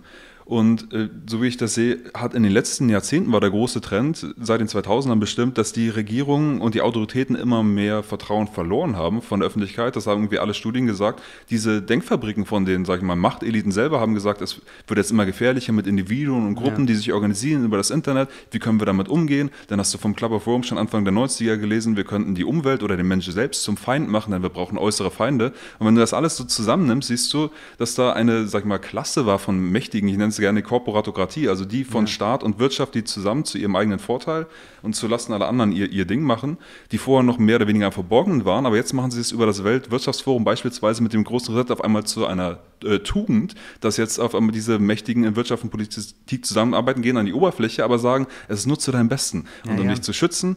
Aber im Grunde ist das same old und äh, gleichzeitig äh, Meinungskontrolle so, so hart wie es geht und diese ganze Kritik an den, den, den, Autoritäten, die wir in den letzten Jahrzehnten noch so gesehen haben, ist jetzt äh, verwandelt sich in diese Angst und äh, Konformismus und wir, ja. wir, wir, gehören, wir gehorchen nur noch. Und das ist schon irgendwie äh, absolut episch so in, in dem größeren Zusammenhang. Ist, ja, vor allem die größte psychologische Kriegsführung ein bisschen. Ne? Es ist seit einem Jahr ein medialer Onslaught ja. wie noch nie in der Menschheitsgeschichte. Ja. Also ich, ja, ja man kennt manche Freunde nicht mehr. Ne? Also ich auch manche Freunde haben so einen müden Blick, dass in einem Jahr, die haben quasi ihrem Verstand ihre, ihr Denken abgeschaltet. Das ist so. creepy. Man fühlt sich wie in so einem komischen Traum manchmal. Ne? Ja. ja. Das kommt hoffentlich. Also wir müssen laut und fröhlich bleiben. Und ähm, letztendlich arbeitet hier, also wir sind in einem spirituellen Krieg auch so ein bisschen. Ne? Entweder lernen wir ich jetzt. Ich denke voll, nicht nur ein bisschen, echt. Das ist, äh, äh, entweder schaffen wir es in die Eigenverantwortung zu kehren, äh, zu treten. Das ist der Archetyp, auf jeden Fall, genau das. ja. Oder nicht. Ja, Und ja, das kann man nur vormachen. Also es ist teilweise, ich fühle mich, ich will einfach nur rausgehen und schreien, denke, das ist doch Wahnsinn und so, aber dann hilfst du keinem. Ja. Du weißt, okay, ich muss mal sein durchatmen und äh, das äh, manifestieren, was ich in der Welt sehen will. Und auch ja. wenn es um mich herum alles wahnsinnig und verrückt ist, das ist alles, was ich machen kann, alles, was wirkt, alles, was jemals irgendwie gewirkt hat oder wirken wirkt. Ja. Also wir können auch ein bisschen positiv reden für die hm. Zuhörer vielleicht. Ne? Hm. Also ich erzähle mal, versuche auch Leute mal aufzumuntern, weil das auch immer schon mein Sonnenschein war, ein bisschen so mein Charakterzug so. Also letztendlich, wenn man das so aus einer langen Perspektive betrachtet, ähm, es gab viele Leute vor Corona, die dachten, es kommt zum Krieg eventuell, ne?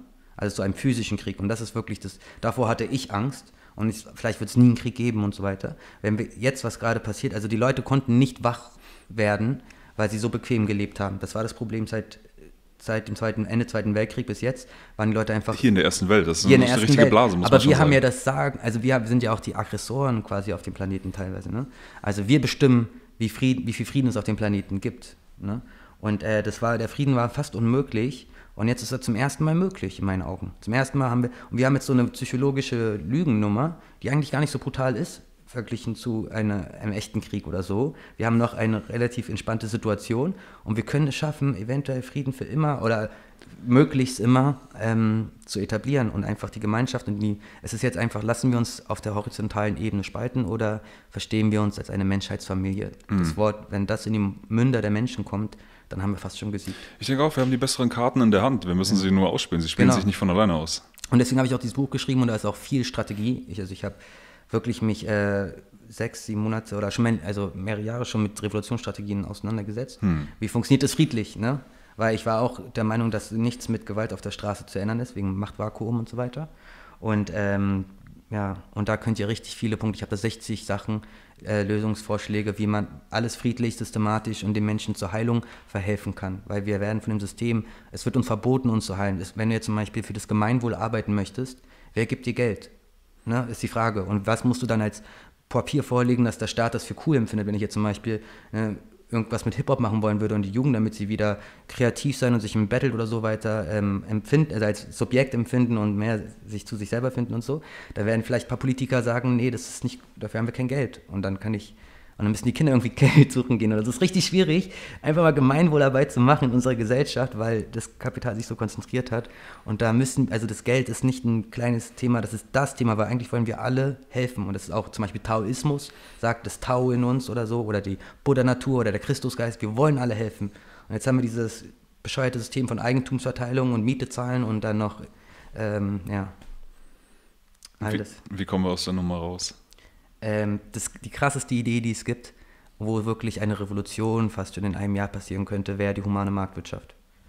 Und äh, das jetzt, ich habe das auch in meinem Buch, also ich war auch mit dem Erfinder im Kontakt und er war, fand auch meine Erklärung, er meint, niemand hat das so gut erklärt wie ich in vier Seiten und habe auch eine Grafik dazu gemacht, um das alles bildlich zu verstehen, weil man denkt Geld komplett anders ein bisschen. Also nicht, wie wir es jetzt kennen, aber praktisch verändert sich nichts, im Hintergrund verändert sich ganz viel. Und zwar, ich versuche zu erklären, ohne mein Bild zu zeigen, also vielleicht ist es hm. für viele ein bisschen zu anstrengend. Aber es geht letztendlich darum, dass es eine, eine fixe Summe von Geldscheinen gibt, also Geld, Bargeld, mhm. sagen wir, also Flussgeld, Fließgeld. Und, ähm, Fließendes Geld, was also weniger wert wird, wenn du es behältst. Ja, ja, genau, so war das genau. Hm. Und äh, das, darauf wollte ich nicht gerade eingehen. Äh, sondern wir haben quasi ein, alle Löhne in Deutschland äh, zusammengerechnet wird quasi das fließende Geld sein als Summe. Und dann gibt es quasi eine staatliche ähm, Zentralbank. Mhm. Nicht die EZB, aber eine auch so wie, wie das Rentensystem. Es gibt keinen Führer, sondern es gibt nur Regulierungen und es gibt Bankengeheimnis und verfassungsrechtlich geschützt und so weiter. Da kann niemand mehr was korruptieren oder so. Äh, einfach da ist unser. Das ist natürlich gut, wenn keiner mehr was korrumpieren kann. Frage ist, wie stellst du sowas dann sicher? Ja, wie kann, es ist halt, wie kann man die Rente sicherstellen, das Rentensystem. Das muss man halt machen und entweder klappt es oder es klappt nicht. Aber, der, ähm, das Problem, was ich dann immer sehe, ist der Zentralismus. Sobald irgendeine abwarten, Behörde das monopolistisch übernimmt und man, das ist ja die Sache, dass vorher, auch wenn man gute Absichten hat, dass sie, sobald du an der Macht bist, wird es dann immer doch wieder anders. Das zeigt einfach die äh, Empirie. Genau, aber was wir jetzt haben in der Zukunft, ist, dass äh, Amazon Pay, äh, Amazon und PayPal und Mastercard und Visa, die haben die Macht. Also was ist, was wollen wir wählen? Wollen ja. wir lieber demokratisch kontrollierte Macht oder private Macht. Ne? Hast du für, Aber das mich, also, ja. weil das wird interessant, weil wir haben dann auf diesen äh, Wertspeicher heißt diese Institution, wo das Geld dann äh, das fließende Geld organisiert wird und so weiter. Da haben wir alle so eine Art PayPal-Account. Das heißt, wir verdienen Geld, zahlen da ein und im Monat können auch alle quasi so einen Lohn abheben und können das in den Fluss geben und können die Wirtschaft ankurbeln. Wenn Geld übrig bleibt von dem äh, fließenden Geld, dann kann der Staat, der hoffentlich auch Menschheit, also gemeinwohlorientiert tickt, also sie müssen, die sind gezwungen per eigentlich per Verfassung ist ja, sind sie im Gemeinwohl auch. Also wir ja. haben Gesetze, aber die werden dauernd gebrochen. Wie kann genau. man sicherstellen, dass das nicht passiert?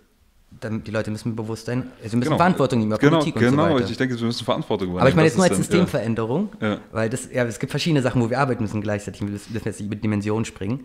Aber wenn wir denn da zum Beispiel Geld über haben im Monat, dann wird der Staat das Geld nehmen und muss es investieren ins Gemeinwohl und schafft immer Arbeitsplätze. Das heißt, es gibt keine Arbeitslosigkeit mehr. Es gibt, je weniger Geld wir ausgeben, in die kann der. Staat dann genau die Arbeitsplätze schaffen, die auch irgendwie sinnvoll sind, dass sie das alles trägt? Das es ist, muss nicht geht die immer davon aus, optimale du, Arbeitsauswahl sein. Die können sagen, es gibt eine Autobahn oder jetzt gibt es einen Jugendclub, ist ja egal. Wir können Ja. auch basisdemokratisch bestimmen, was der Stadtteil möchte Ja. und dann kann das Geld dahin fließen. Es geht ja alles Mögliche, Ja. aber es gibt halt es gibt halt keine Arbeitslosigkeit mehr wie im Kapitalismus in diesem System. Es gibt wirklich Arbeit für alle und wenn du dein Geld nicht ausgibst, dann gibst, wird das Geld sofort investiert in Gemeinwohl. Und das ist schon mal nichts Schlechtes. Also wir können nicht das, also es ist kein, also Da gehst du von zwei Dingen aus. Einmal, dass äh, es einen Staat geben kann, der das smart und nachhaltig auch so macht, ohne korrumpiert zu sein. Und dass wir irgendwie von jetzt äh, da, dahin kommen können, dass, dass wir auf einmal so einen Staat haben. Also, ja, es ist so schwer das alles, weil es ein richtiges Buch und das jetzt in so ein paar Sätzen zu erklären. Der Staat hat eigentlich fast gar keine Macht darüber. Also der Staat wird da ausgegrenzt von dem. Ähm, außer der Staat hat nur die Aufgabe, das Geld in Gemeinwohl zu investieren. Ob die jetzt da wirklich einen Fehler machen. Das, ist, das klingt immer schön auf Papier, aber wie kannst du das sicherstellen, dass das tatsächlich nur, in, wir definieren vielleicht auch Gemeinwohl anders und so, die, wie werden die Entscheidungen konkret getroffen? Weil eigentlich heißt es ja in jedem Staat, dass sie für das Gemeinwohl und Sozial und so weiter, aber was dann am Ende bei rauskommt, ist ja meistens was anderes. wir haben gerade gar kein Geld über für das Gemeinwohl. Das ist die Situation jetzt gerade. Und jetzt rede ich von einer Geschichte, wo es auf einmal Geld gibt fürs Gemeinwohl und wir sagen, vielleicht schaffen die das nicht. Lass uns erstmal Geld fürs Gemeinwohl haben und dann können wir diskutieren, wie das so richtig Hm. investiert wird und so. Ne? Also es gäbe Geld für das Gemeinwohl und es gäbe Geld für die Heilung der Gesellschaft. Was über das Geldsystem kommt, weil es fließendes Geld ist. weil es fließendes Geld ist, weil es eine fixe ähm, Geldsumme ist und ähm, es gibt keine Inflation mehr. Es gibt auch kein Finanzamt mehr in diesem System, weil ähm, der Staat quasi querfinanziert sich nur noch über kapitalgedeckte äh, Einkommen, also über Zinses, also vom Unternehmen und so weiter. Davon kriegt er 45 Prozent, geht an den Staat und damit finanziert er Bundeswehr, Polizei und was auch immer. Aber dann die sozialen äh, Branchen, wie zum Beispiel ähm, also es gibt eine Grundsicherung, dass jeder monatlich Geld bekommt von 400, 500 Euro. Also nicht, er hat so gedacht, der Damit- Peter Senko. Kannst du draußen leben, vielleicht. Ja, genau, man soll auch arbeiten. Die Sache ist, du könntest zum Beispiel Straßenmusik machen Okay. und du könntest dieses Geld, was du dann, das sind Euroscheine, aber fließendes Geld. Also da gibt eine andere, äh, du kriegst dann dieses Geld in deiner Hand und du kannst es dann in den Wertspeicher einzahlen. Ab 2000 Euro sollst du es einzahlen. Und dann ist es eine sichere Rente sogar. Ne? Und äh, die Sache ist ja, wir haben unendlich viele Kapazitäten und, wir haben Potenzial als Menschen. Wir können alle irgendwas machen, was die anderen cool finden und was sie bezahlen wollen würden. Aber du musst erstmal beim Finanzamt dich anmelden, dann musst du mit den Steuern klären und so weiter, dann ist es Schwarzarbeit und das ist alles kompliziert. Und dieser ganze bürokratische Albtraum wird in diesem System so radikal vereinfacht und es macht so viel mehr Spaß. Ähm, und dann können wir, also ich würde, wenn ich in diesem System leben, würde, ich würde mich sofort um die Kinder kümmern und äh, würde über die Runden kommen und alles cool. Ja, das klingt dann äh, ja, ja, sch- schwierig, äh, finde ich, äh, dass man irgendwie Leute finden könnte, die das äh, so perfekt äh, umsetzen. Deswegen setze ich immer auf Freiwilligkeit, dass du ein ähm, System hast, wo die Leute tatsächlich selber entscheiden können, wem sie jetzt äh, welcher, sag ich mal, Sozialhilfeorganisation sie Geld geben oder nicht. Und natürlich will ich alle Institutionen haben, die du so in der Gesellschaft hast, was Sicherheit angeht, was Bildung, Gesundheit und so weiter. Nur ich würde gerne selber entscheiden, Das wem ja ich dann äh, wen ich dabei finanziere und, und wen nicht. Und auch welches Geld zum Beispiel ich benutze. Und wenn jetzt sie, du, du sagst, ich kann nur diese bestimmte Währung benutzen, Also das muss nicht sein. also dann würde ich ja, ich denke, wenn die meisten die Wahl hätten, äh, Ja. eine Währung zu benutzen, wie, sag ich mal, Gold oder Silber, weil das einfach nicht weniger wird, oder vielleicht auch Bitcoin, weil das auch inflationär, äh, sag ich mal, geschützter ist, Ja. würden sie wahrscheinlich, denke ich, eher das nehmen als ein äh, Schwundgeld, also ein fließendes Geld, was auch interessant sein kann und funktionieren kann. Also gab ja Experimente mit diesem Geld, wo sie auch coole Sachen finanziert haben Ja. in gewissen Gemeinschaften. Du kannst es nutzen, nur es ist nicht sichergestellt, dass es immer funktioniert. Ich würde es gern, wenn man es macht, dass man es freiwillig macht. Ich weiß. Also darum geht es jetzt bei dieser Idee nicht, ob es freiwillig oder gezwungen ist. Du kennst leider auch nicht diese Idee und jetzt zum Beispiel das Schwundgeld ist da ein bisschen anders, weil es gibt, auf deinem Konto gibt es kein Schwundgeld. Eingezahlt ist eingezahlt, ist safe. Das Schwundgeld passiert nur, wenn du das Bargeld bei dir unter dem Kopfkissen verstecken möchtest und es aus der Zirkulation rausnimmst. Also du verlierst nicht dein, äh, ja, Das, das Bargeld wird dann, okay. das Bargeld, du musst es quasi, äh, wenn du es dann über ein Jahr, es hat ein Ablaufdatum und dann gibst du es, und es wird automatisch bei den Supermärkten und so ausgetauscht, aber wenn du quasi als Mafia-Boss mhm. oder so das dann bei dir quasi verstecken möchtest. Aber, auf, eine, aber auf einer Bank dürfte ich es behalten. Auf der Bank darfst Ich glaube, da gibt es auch verschiedene Modelle von fließendem ja, genau. Geld, manche, die auch auf Absolut. der Bank weniger und das ist aber, als, Peter Eisenko, er war ein Lufthansa-Pilot und er hat in seinem, er hat zum Beispiel in vielen Botschaften und so kritische Ökonomen kennengelernt und hat erfahren, dass da viele blinde Flecken gibt in der Mainstream-Wirtschaftstheorie und hat dann quasi dieses, also ich habe mich auch richtig krass reingefuchst, weil mich Geld auch total interessiert hat. Und sein System ist jetzt keine 0815, also eine Idee, die ich jetzt in einem Satz artikulieren kann, sondern es ist komplexer. Aber das hat er nicht aus Dummheit gemacht, sondern sehr raffiniert und hat äh, er hat versucht, Humanismus realistisch, pragmatisch umzusetzen, wo die Menschen nicht so viel sich umorientieren müssen, nicht so viel umlernen müssen, sondern wo, ähm, wo quasi das Leben gleich bleibt, außer dass du einmal im Jahr deine alten Geldscheine austauschen musst. Mhm. Alles bleibt gleich und die Konsequenzen von diesem System ist, es gibt nie wieder Hyperinflation, die Länder sind nicht mehr politisch erpressbar, es gibt keine, es gibt Unabhängigkeiten der jeder Arbeiter und ja. äh, bin ich Purist. Ich denke, das gleiche könntest du auch äh, kriegen, wenn du einfach die Leute selbst entscheiden lässt, welche Währung sie jeweils benutzen sollen. Ich denke, dann wird sich das einfach durchsetzen, was nachhaltig ist. Kann sein. Auf jeden Fall will ich nur empfehlen, dass jeder auf meine Seite es ist auf jeden Fall Seiten, super spannend. Es ist super drei, spannend, Seiten das durchliest und äh, sich eine eigene Meinung dazu bildet ja. oder vielleicht auch das Kapitel davor, wo ich Geld und Wirtschaftssystem kurz erkläre mit Grafiken ja. und so. Ähm, für mich ist es das Beste. Und was auch pragmatisch, also ich bei diesem Buch bin ich wirklich, ich klinge wie so ein naiver Träumer, der, aber es ist wirklich absoluter Pragmatismus. Ähm, es ist wichtig, auch Visionen zu entwickeln, ähm, um überhaupt in was reinzukommen, weil momentan findet das ja nicht wirklich statt in der öffentlichen äh, Debatte, es sei denn, du bist für diesen Great Reset und diese technokratische Neuordnung, aber dass Leute überhaupt erstmal nachdenken, was haben wir überhaupt für Möglichkeiten? Ja. Das ist äh, Das holt uns aus wichtig, dieser Ohnmacht ja. und aus der Traumatisierung raus. Deswegen ja. habe ich dieses Buch geschrieben, weil wir sind jetzt gerade alle, wie kann es denn sonst, was können wir denn jetzt tun? Und äh, ja, wenn man das liest, dann wird man auf einmal viele Tore sehen und es sind eigentlich nur Ideen, wir sind jetzt gerade im Ideenkrieg, ne? Und äh, entweder lassen wir uns die ganze Zeit jetzt mit diesem Corona-Lärm äh, paralysieren oder wir reden äh, alle miteinander über Ideen und lernen auch ein bisschen zu träumen. Ohne ja. Träume, erst der Traum, dann die Verwirklichung. Ja, manchmal habe ich Angst, dass die Zeit zu sehr drängt. Und dann denke ich an so äh, Leute wie James Corbett, der auch beim Greater Reset äh, mhm. dabei war. Das war eine Veranstaltung vor kurzem. Ich weiß nicht, ob du davon gehört hast. Das war in äh, Mexiko und die Antwort auf den Great Reset. Ja. Und statt irgendwie die technokratische Zentralisierung geht es dann um Dezentralisierung, um Permakultur, ja, um alternative Währungen und so. Und James Corbett hat einen Vortrag gehalten über alternative Währung und er meinte, wir sollten momentan jetzt gar nicht mehr so darüber nachdenken, was ist denn eigentlich die absolut beste Währung, sondern was ist jetzt sowas wie eine äh, Notfalls- oder Überlebenswährung? Wie können wir uns überhaupt noch austauschen, wenn das gerade alles so verändert wird, ja. dass wir vielleicht äh, aus dem System rausgenommen werden können. Uns werden die Konten gekündigt, die Karten oder irgendwas und dann können wir auf einmal nicht mehr teilnehmen an dieser komplett äh, ja. digitalisierten Gesellschaft. Er sagt, wir sind gerade hier in einer, so, solcher Notfallsituation, dass man erstmal schauen kann, wie, wie, man von hier praktisch erstmal was weitermacht und wir haben gar nicht die Zeit, uns irgendwie um abstrakte Dinge zu kümmern. Äh, also es ist halt ein sehr ausgereifter ähm Plan. Also man kann für diese Frage Regionalwährung, Chiemgeuer und so weiter, in Deutschland gibt es, glaube ich, 20 verschiedene Regionalwährungen inzwischen also schon vor Corona. Wir können in Berlin auch eine einführen, wenn wir wollen würden. Und äh, damit macht man sich krass unabhängig. Hm. Und ähm, ja, wa was Peter Eisenko da geschrieben hatte, das hat er fünf Jahre nach dem Finanzcrash geschrieben, weil er auch eine Alternative anbieten wollte. Also 2013, 14? 15 hat er es geschrieben, okay. ja. Also hat er erst ein Buch geschrieben über die Krise und dann hat er gesagt, jetzt fühle ich mich doof, jetzt mache ich immer nur Panik und ich will eine Lösung anbieten und das ist eine krasse Lösung. Ja. Kriegt auf jeden Fall meine Props. Also ich habe in meinem Leben noch nie so eine äh, komplexe, humanistische und der betrachtet wirklich, wie die Deutschen auch ticken. Ich meine, die Deutschen wollen ja auch kein Grundeinkommen, wo alle dann faul auf der Couch sitzen. Hm. Ne? Dann sagen wir, nee, das mache ich nicht mit und hm. so. Aber er geht so auf alle Menschen ein in dieser Idee, dass sie sagen so, okay, wir kriegen einfach nur ein bisschen Grundsicherung. Wenn du eine Familie hast, zwei hm. Kinder, kriegst du schon 1600 Euro. Und dann kann äh, Papa vielleicht Geige spielen auf der Straße und hat dann nochmal 1000 Euro am Ende des Monats und so. Es geht alles so, ne?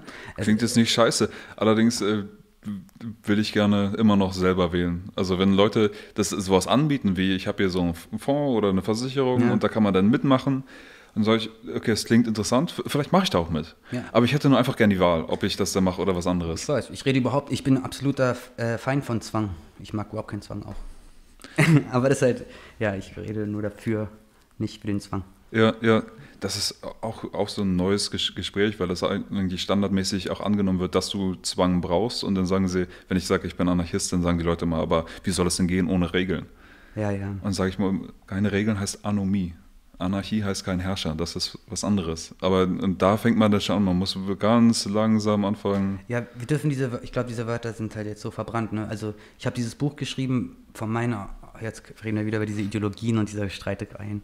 Aber ähm, ja, ich glaube, so wie ich das verstanden hatte von Proudhon mit dem Eigentum ist Diebstahl und so, das, und was ich dann von Lao Tzu gehört hatte, auch wenn man das in Kombination betrachtet, das absolute Höhepunkt der Spiritualität, wo die Menschen nicht mehr traumatisiert sind, sondern sich wirklich als Gemeinschaft empfinden, einander unterstützen und einen schönen Planeten aufbauen, wie Freunde, wo mhm. alle gewinnen, bedarfsorientiert aufteilen und so weiter. Das ist die Anarchie. Also die Anarchie ist für ja. mich quasi die, wo, die Gesellschaft muss gesund sein geistig und sie muss auch, darf nicht äh, sich streiten und so weiter, sondern das muss in einer, es gab ja zum Beispiel in Spanien, hatten glaube ich... Der Preis für die Freiheit ist die Selbstverantwortung. Wenn Leute genau. nicht Selbstverantwortung übernehmen, ähm, geht es nicht. Und ich glaube, ich hatte auch gehört, in Spanien hatten die 60 Jahre lang das vorbereitet und hatten quasi antiautoritäres Bildungssystem etabliert und hatten quasi die Kinder schon so für die Anarchie vorbereitet und hatten die auch erfolgreich umgesetzt und wurden dann bombardiert. Es gab diese Escuela Moderna, Francisco Ferrer und diese libertären anarchistischen Stuhlen haben sich verbreitet im ganzen Land von alleine, ohne Zwang. Und dann wurde er als äh, Verantwortlicher gesehen der Aufstände irgendwie in Barcelona gegen den Kolonialkrieg in Marokko oder sowas.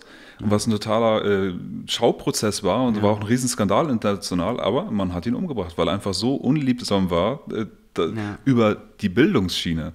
Und ich denke, dass tatsächlich, wenn ich jetzt zurückdenke an meine Schuljahre, ich meine 13 Jahre in der Schule und irgendwie habe ich gefühlt so gut wie gar nichts gelernt und das war Zwangsarbeit. Du wirst in eine Fabrik geschickt und musst ja. das machen, was dir gesagt wird und du kriegst noch nicht mehr was dafür. Das Einzige ist, äh, wenn du es so machst, wie sie es hören wollen, darfst du irgendwann raus aus der Nummer. Also, ja. Und hinterher habe ich angefangen, permanent zu lesen und mir, mir rein, Sachen reinzuziehen ja. und zu lernen. Und denkst dir, wow, was hätte ich alles lernen können, wenn ich diese 13 Jahre genutzt hätte? Krass. Ja.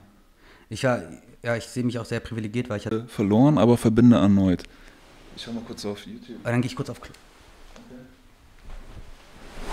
Ähm, ich weiß nicht, ob wir noch live sind. Ich habe keine Ahnung.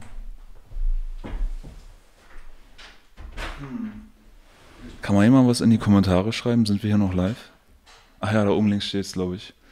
Eine Stunde 39. Ja, sehr gut. Also mein Plan war, wenn jetzt einer von uns mal Toilettenpause macht, wird der andere einfach die Nachrichten aus der Tagesschau kommentieren. Was haben wir denn hier? Doch keine Ruhetage über Ostern. Ach ja, diese Geschichte. Es ist ja ein Lockdown geplant irgendwie. Noch einen Tag zusätzlich schließen an Ostern. Ehrlich, ich könnte die fucking Wände hochgehen. Das ist doch nicht mehr normal. Wie kann man auf diese vollkommen verblödete Idee kommen, dass jetzt noch irgendwie einen Tag die Supermärkte zu schließen? Oder eine Woche, wie das angeblich geplant war von Merkel? Ich meine, genau, also nach einem Jahr der teilweisen Schließung und so weiter hat es jetzt daran gelegen, wir haben es nur noch nicht geschafft, weil wir noch nicht mal eine Woche die Supermärkte. Aber jetzt, wenn wir das machen, also dann sind wir gerettet und das ist auf jeden Fall genau das Richtige jetzt. Sonst kommt, sonst kommt die äh, unüberbrückbare dritte Welle. Ich, ich, ich kann echt nicht mehr. Diese ganze verrückte Scheiße ist doch nicht auszuhalten. Keiner kriegt mal die Grippe. Die Grippe ist ausgerottet, aber jetzt kriegen alle Corona. Ich meine, das, das Level an Bescheuertheit, ehrlich. Oh Mann, ey da, sowas passiert, wenn ich alleine rede. Ich, ja, ich, ich sage immer nur noch, das ist alles Wahnsinn, was machen wir hier eigentlich? Können wir nicht mal aufhören? Ey? Und ach, das ist. Ja, genau. Also Man ärgert sich über die Situation. Ja, ich, dann lasse ich es auch irgendwann los. Ich gehe dann nur noch äh, tanzen, mach mein Ding, mach, mach Sport, ich meditiere, mach, mach sonst was, treffe Freunde, mach Witze und so. Ja. Aber ich kann nicht irgendwie alleine drüber reden, weil ich habe nichts anderes zu sagen, außer ey, das ist doch der offensichtlichste totale Wahnsinn. Sorry. Ja, Wahn heißt Angstvorstellung, ne? Wahnvorstellung. Ja, komm, bist dichter. Wahnvorstellung. Wahn kommt von dem Wort Angst. Und wenn dann man sein Weltbild, glaube ich, auf die Angst aufbaut, da kommt dieser Wahnsinn. Mhm. Ne? Also es ist wirklich ein Wahnsinn per Definition.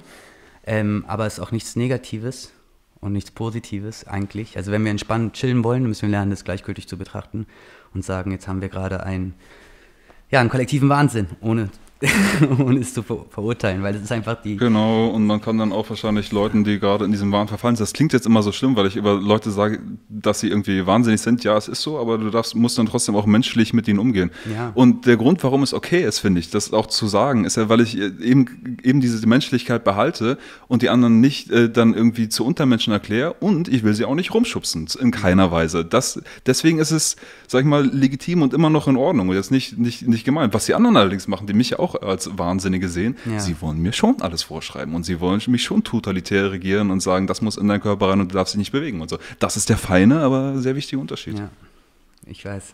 Ist halt so. Also ich glaube, das Problem ist, dass auch objektiv ohne werten zu wollen, aber das Problem, das wir eigentlich haben, ist, dass die, äh, die Mehrheit unserer Gesellschaft noch ähm, aus Angst bedingt und auch charakterlich, also man unsicher, was auf der anderen Seite wartet, Medienmanipulation, was auch immer, aber de facto sind sie auch ein bisschen arrogant, ne? weil sie halt einen nicht ernst nehmen und denken, man ist zu bekehren. So. Und ich sag, und Leute denken immer, ich will dann urteilen, Das das ist wahrscheinlich böse. eine sehr komplexe Mischung aus Angst, Arroganz, Aber was nicht denken, alles Faulheit Sie hören und ja so dir nicht offen zu. Ja. Und warum hören sie einem nicht offen zu? Weil sie denken, sie wissen es besser. Ja, und, und plus Angst, plus alles, also all diese Ja, ganzen genau, Dinge kommen Angst ist zusammen. der ne? Ursprung von allem Negativen in meinen Augen auf diesem Planeten. Und äh, warum sie uns nicht zuhören wollen und sich einreden, sie wissen es besser, weil sie nicht zur Außenseiter, der Schublade der Querdenker, Nazis, was auch immer gehören wollen. Ja, und das sind so Mechanismen auch in der menschlichen Gesellschaft, die man eigentlich kennt, die waren schon lange da. Ja. Und diese Sozialtechniker, ich Aber- würde mal sagen, die wissen das wahrscheinlich auch. Total, sie spielen mit unserem Ego, sie spielen mit dem Stolz und sie spielen mit der, Arro also mit der Arroganz der Menschen. Und äh, was auch interessant war, ich habe letztens äh, die Serie geguckt, Tschernobyl. Weiß nicht, ob du die gesehen hast. Und in Tschernobyl ähm, war das so, dass, der, die, dass die Funktionäre der Parteien dafür verantwortlich waren, dass es aufgebrochen ist, der Kernreaktor. Und dann aber die Folgereaktion, wie der Typ dann im Kontrollraum reagiert hatte und so weiter, war absolut unvernünftig und furchtbar. Aber war, er war die ganze Zeit in äh, Denial. In, Wie, also die, die Politik hat den Reaktor platzen also sie haben einfach letztendlich der Chef, der die ganze Testphase da äh, betreuen sollte, er war über Politik kam er da rein, er war jetzt kein Wissenschaftler hoch so, ne? Und der hat dann halt sowas Furchtbares, also er hat dann, den ist zu viel Details, er hat dann den Ne, Okay, also jemand, der da reingekommen ist, eigentlich fachfremd war, war verantwortlich relativ. dafür, dass das Ding hochgegangen ist. Ja, und er hat es dann auch durchgezogen, weil er befördert werden wollte auf seine Arbeit und so. Und hat es dann einfach auch dumme Augen zu, es wird schon gut. Wurde nicht gut.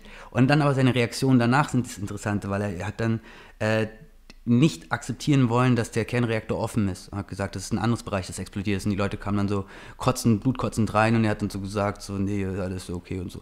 Und äh, ich glaube, das ist wirklich, ich habe das sofort gespürt und meine Lebenserfahrungen sind, wir können nicht darauf vertrauen, dass jemals Jens Spahn oder Merkel sich umstimmen werden, ne? Weil äh, auch Joschka Fischer, der, ich glaube, wenn der an, erkennen würde, dass seine Politik dafür verantwortlich ist, dass die Infrastruktur in Jugoslawien bombardiert wurde, wenn er das wirklich an sich ranlässt, dann geht er erstmal durch eine richtig fette Hölle von Reue und Scham und so weiter. Und die, durch diese gleiche Phase müssten eigentlich auch Drosten und Merkel und so weiter auch durch, weil ihre Angstmacherei hat so viel äh, auch Tote verursacht und Leid verursacht. Wir sind in so einer, also, und das haben, glaube ich, aber auch die, die Leute, die das eventuell so initiiert haben, die planen auch damit, dass der Mensch so ein äh, Ego-Schutzschild hat und so weiter und da nicht mehr hingucken will. So, erstmal lässt du sie quasi den Trigger drücken und dann äh, laufen die nur noch von alleine, weil sie das nicht mehr charaktermäßig verkraften könnten. Also das glaube ich. So in den Spiegel zu gucken und wirklich sich mal, okay, jetzt sag mir mal, was ich für einen Schaden angerichtet habe. Erklärt mir mal, was ich dafür. Sie sind wahrscheinlich die Letzten, die da Genau. umdenken Und werden. da sind auch ja. ganz, also ich auch meine Freundeskreis und so, die Leute, die am härtesten gegen mich bashen, die werden auch die allerletzten sein. Ne? Und wir Weil müssen. sie sich auch damit identifizieren und Genau. die ganze Welt, alles bricht zusammen und das ist einfach so ein emotionaler Sch- Schmerz oder Herausforderung, Genau. die Und es sind vor allem die, die auch immer dem Mainstream folgten. Und sie werden auch dem, wir müssen keine Angst haben, die folgen immer dem Mainstream. Wir müssen jetzt quasi die Gammas Hm. in unserer Gesellschaft, also wenn wir jetzt die Omegas sind, die das neue Bewusstsein tragen, dass die Regierung äh, nicht in unserer Hand ist, die kon politische Kontrolle, wenn wir das, die Gamma aufklären, die Mitläufer und die Alphas, die uns die ganze Zeit stressen. Und ich glaube, auch in Facebook gibt es vielleicht die Algorithmen, die dafür sorgen, dass die Alphas in unserer Gesellschaft, die Klugscheißer, sich immer äh, mit den Omegas streiten und wir unsere Energie verbraten. Und äh, die, die Mitläufer, die Gammas quasi, die keine Zeit haben, die so viel arbeiten müssen und so weiter, die bekommen nie unsere Posts zu sehen. Also wir denken immer, wir kriegen, bin ich mir ziemlich sicher, weil ich kriege immer die gleichen Nasen. Ich habe 1150 Freunde und dann immer, auf einmal hat der das gesehen, der hat immer wieder der, der mich vielleicht bashen posten die anderen gar nichts oder die anderen sind gar nicht auf Facebook aktiv. Also ich glaube, also ich bin da, es hat mir den Anschein, dass da wirklich, die Leute kriegen das nicht mit, wirklich. Und äh, das ist halt, ja, vertraut nicht den Algorithmen in, diesem, in dieser Programmierung, ja, in Facebook und so. Ja, manchmal kriege ich noch einen Kommentar von Freunden, die äh, irgendwie das ganz anders sehen, aber es ist selten. Aber ich glaube, die meisten haben noch einfach gar keinen Bock mehr darauf. Kann sein. Aber ich, was ich nur meine ist, alle Leute, die sich dann geistig beschäftigen mit den Reaktionen der Alphas und so in unserer Gesellschaft, die dann so aggressiv und einen so angreifen und sagen, du bist doch total bedeppert, du musst, dich muss man bekehren oder du bist arrogant und so weiter. Wie kannst die, all diese Vorwürfe, die einen machen, eigentlich, wenn man sagt, wenn man mit einem Zeigefinger auf jemanden zeigt, zeigen drei Finger auf einen zurück. Mhm. Ne? Und das ist, glaube ich, auch der, die Phase in unserer Gesellschaft, meiner Meinung nach, wo die Omegas auferstehen werden. Ne? Also wir haben uns quasi alle vorbereitet und äh, haben uns auch mit Friedensbewegungen das Wissen ausgetauscht. Wir sind eigentlich, ich glaube, das sind die wahren, die rechtmäßigen Führer und wenn die Gammas, die Mitläufer das verstehen, dass man also dass man diesen Leuten vertrauen sollte, die sich für das Interesse, das, die Bedürfnisse der Bevölkerung interessieren und nicht die, die meinen, ohne zuhören zu müssen, was richtig und falsch ist. Ne? Also wir brauchen quasi, letztendlich, so habe ich in meinem Buch auch geschrieben, wir brauchen Betas, ich will mich jetzt nicht als Beta beschreiben, aber ein, Leute, die therapeutisch äh, berufliche Erfahrungen haben. Zum Beispiel Willy Brandt war äh, Pädagoge und äh, ne, Schuldirektor. Leute, die menschlich, also sich mit diesen Themen beschäftigt haben, was der Mensch braucht auf einer seelischen Ebene. Solche Leute sollten die Führer, Anführer werden in unserer Gesellschaft. Überhaupt erstmal so neue Visionen, wie es eigentlich aussehen kann, wie menschliches Verhalten aussehen kann oder ja. so diese Memes, von denen äh, Harari immer spricht, äh, so, so, Ideen, wie es sein könnte. Und wenn es, äh, neu, wir finden hier gerade so eine neue Vision. Was ist so ein neuer Humanismus? Und dann gibt es diese 10%-Regel, dass wenn weniger als 10% in der Gesellschaft eine bestimmte äh, Idee haben, dann interessiert es die anderen noch nicht. Alle anderen äh, merken, okay, da ist irgendwas, aber das ist so eine kleine Minderheit, mit denen will ich lieber nichts zu tun haben, mhm. weil ich fühle mich in der Masse wohl. Aber sobald diese Minderheit auf mehr als 10% anwächst, ist es, als würden sich alle gleichzeitig dorthin umdrehen und sagen, okay, was ist es jetzt? Was habt ihr hier? Und plötzlich kennt diese Idee jeder. Und wir sind 20% eigentlich, hm. würde ich sagen. Es gab einmal die Umfrage von Hannover oder so, Uni, die haben gesagt, dass 20%, ähm, also ich meine, wir hatten ja so eine mediale Beschallung, dass die Maßnahmen korrekt sind und so notwendig sind. 20% haben gesagt, nö. Und dann habe ich eine andere Studie gesehen, ähm, da hieß es, dass 20 Prozent ungefähr in Deutschland so äh, Massenmedien nicht vertrauen. Hm. Und das sind halt so Zahlen, da merkt man schon, da sind kritische Gedanken. Da war doch gerade so ein Journalist bei der Welt, der wurde interviewt und sagte, ja, und ich merke schon hier, die meisten äh, glauben nicht mehr so daran und so weiter. Und ups, aber wir haben gerade die Verbindung verloren zu unserem, aber ja. während der Ton doch im Hintergrund weiterlief und ja. Also wer weiß, wie da die Verhältnisse und Zahlen in echt äh, aussehen. Ja, vielleicht noch besser. Also ich glaube, wir sind eigentlich schon so weit, jetzt kommen diese billigen Tricks mit Lockdown und Isolation und Algorithmus und so weiter. Ich glaube, dass man verarscht wird so mit dieser Lockdown-Sache, ist auch mein Eindruck, verstehen schon sehr viele Normalos auch mittlerweile, weil ich sie sehen einfach, was passiert. Also die Kleinen gehen alle pleite und die, die Regierung sitzt super fest im Sattel und die Großen werden immer reicher. Das verstehen schon die Leute. Nur was vielleicht bei diesen 10% noch nicht so ist, ist diese Vision für, für eine Alternative. Was machen wir eigentlich? Und sich da überhaupt erstmal zu bilden und überhaupt dieses Ideal der Selbstverantwortung, ich muss mich tatsächlich selbst involvieren. Ich kann es nicht irgendeiner Regierung überlassen, sondern muss selber eine gewisse Verantwortung übernehmen. Ja. Aber die haben so eine Angst, dass es so viel Arbeit ist, dass sie fünf Jahre lang Bücher lesen müssen. Mhm. Und eigentlich müssen sie einfach für das Richtige, also sie müssen ihrem Herzens vertrauen und gucken, welche Menschen, also wir müssen uns eigentlich für zwei Teams entscheiden. Entweder läufst du jetzt im Team äh, pro Regierung und äh, führen, also folgen, oder regierungskritisch, weil die Regierungskritiker werden ja schon ein bisschen ausgegrenzt. Mhm. Und je mehr Leute jetzt sagen, okay, es ist Zeit, vielleicht regierungskritisch sich zu positionieren. Die müssen ja nicht viel machen, die müssen einfach nur sagen, das ist äh, nicht äh, verhältnismäßig und so weiter. Also, also aussprechen in der Gesellschaft und so weiter, Gesicht zeigen und so. Ja, dem Konformitätsdruck widerstehen, weil genau. du kriegst ja schon einen sozialen Druck und so weiter, wenn du. Ich weiß, aber sagst die haben halt nicht diese Sprache, also sie wissen auch nicht genau, wie sie anfangen sollen, sich richtig zu artikulieren. Und wir hatten auch einen harten Anfang und ich habe ja dann auch das Wort verhältnismäßig lag mir auch nicht auf der Zunge und so weiter. Das habe ich am Anfang auch erst so verarbeitet. Ich dachte am Anfang auch erst, ja, keine Ahnung, wie schlimm das ist und vielleicht muss man was machen. Also zu diesem Punkt, dass ich mir denke, man sollte niemals einen Lockdown machen. Selbst wenn die die Pest umgeht, ist die Rolle der Regierung immer noch nur zu beraten und Hilfe anzubieten. Ja. Das hatte ich am Anfang nicht so auf dem Schirm, weil ich so, man hat andere Sachen in seinem Leben, über genau. die man sich gekümmert und dann wird man irgendwie so überrumpelt und plötzlich steckt man drin. Ja, und diese Leute die müssen jetzt, also die könnten jetzt den gleichen Weg gehen wie wir letztes Jahr. ne? Ist voll anstrengend, jetzt einzuspringen. Oder meinen Film gucken und dann lernen sie weil wirklich. Das schon so polarisiert ist. Aber ja, der Film finde ich echt hilfreich, weil du da einfach äh, so viel interessante äh, Sachen auf einen Schlag, die, den, die das ganze Bild einfach mal äh, sehr ja. kondensiert vermitteln. Ja. Und vernünftige Argumente, wie gleich zum Anfang. Wir schauen auf 2% der Gesellschaft und die 98% kommen kaum zu Wort. ne, also Risikogruppe, tritt sich in die Risikogruppe. Mhm.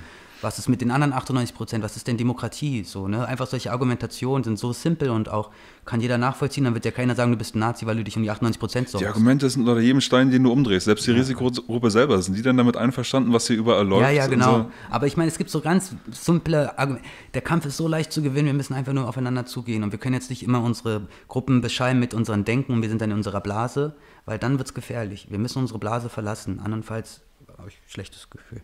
Jo. Genauso. Wobei das momentan auch geschichtlich das, äh, die größte äh, äh, Bewegung dieser Art ist, so wie ich das sehe. Also ich habe mhm. noch nie so viele Leute auf der Straße gesehen, die so viel Hintergrundwissen hatten, die ja. emotional so stabil waren ja, ja, und die sich einsetzen. Also trotz äh, allem aller Verrücktheit heutzutage muss man auch sagen, es ist die äh, und das hätte ich auch, nicht kommen sehen in der Form. Also ich beschäftige mich auch schon länger mit, äh, sag ich mal, auch alternativen Medien. Man nennt es also alles, was reale Geschichte ist, aber im Mainstream äh, wenig bis gar nicht vorkommt. Ja. So, das sind dann die alternativen Medien. Und ich dachte, und äh, die Leute, die diese Bildung im Hintergrund haben und sich irgendwie einsetzen, ja waren ja schon da, aber ich habe nicht, hätte vor zwei Jahren auch nicht gedacht, dass so schnell so viele Leute aus ja. dieser ganzen Szene auf einmal auf der Straße sind und sich engagieren und äh, ja. alles Mögliche machen, was jetzt auch, äh, ja, und jetzt nach Alternativen suchen und sich irgendwie neue Gemeinschaften und äh, also auch äh, sowohl in der echten Welt als auch in der medialen Welt, also auf der Straße und so. Und das ist äh, schon auch äh, historisch, trotz allem. Und ich glaube, wir können alle auch Ken dafür danken.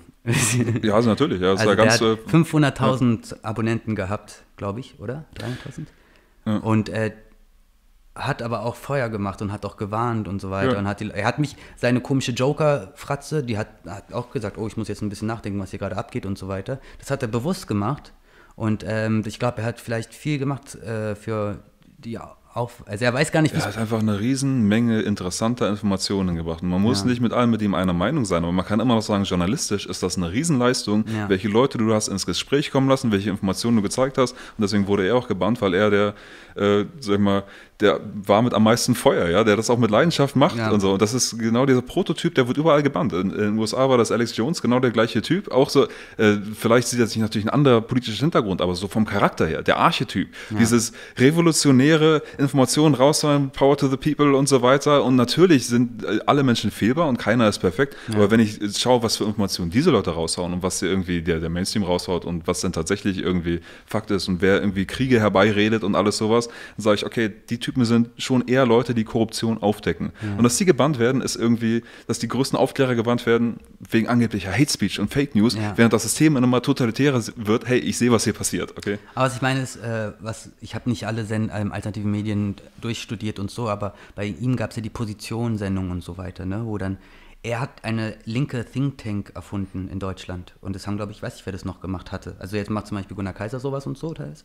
Genau, aber, wobei Gunnar dann wahrscheinlich mit links und rechts auch nicht viel anzufangen weiß. Ja, ich, aber ja. macht kritisch, macht kritische ja. Think Tanks. Ja. Und ähm, das war, glaube ich, die Leute, die können vielleicht da irgendwo auf der Welt sich ausgedacht haben, wir machen äh, jetzt repressive, repressive Politik in allen Ländern, es wird schon klappen mit psychologischen Tricks und so weiter.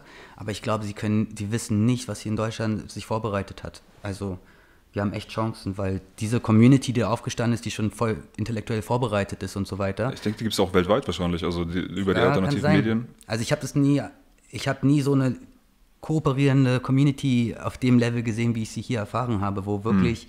äh, da werden keine coolen Sprüche gemacht oder so, sondern da sind Leute am Tisch, die sich ernsthaft um, also gibt es vielleicht, ich mag. Ja, was, man müsste vor Ort sein, ne, um das dann zu sehen. Ja. Äh, was, äh, ich meine, online gibt es das in den USA auf jeden Fall. Also die alternativen Medien sind ja dort, würde ich sagen, am größten überhaupt. Sind die auch da so kooperativ? Ich weiß es nicht. Auf, also ja, auf jeden Fall. Ich würde nice. sagen schon. Ähm, ja, cool. sogar, sogar noch stärker. Ich würde sagen, die haben mehr, noch härter gestartet mit dieser Kultur, weil sie auch eine längere Tradition haben von Freiheit oder sag ich mal relativer Freiheit. Okay äh, in dem Land relativ im Frieden, wo wir jetzt gerade hier aus einem Krieg gekommen sind und weißt du, eher traumatisiert an Europa und so, ja. dass äh, sie dort noch die, zumindest dieses Ideal haben oder daran glauben, da, an diesen Citizen Journalist, der irgendwie alles ja, ja, aufklärt klar, und für die Freiheit einsteht und so. Deswegen haben sie es vorher gemacht, weil es einfach mehr Leute dort gibt, die daran glauben und das auch an sich selber glauben, dass sie selber die Person sein können, die das tun und äh, das auch machen. Deswegen denke ich, gibt es dort äh, ja, ja, ist fett, ja. aber ich, vielleicht nicht in jedem Land, würde ich mal sagen. Ne? Nee, bestimmt nicht in jedem. Bestimmt. Und wir müssen, also ich sage das immer Leuten, die sagen so,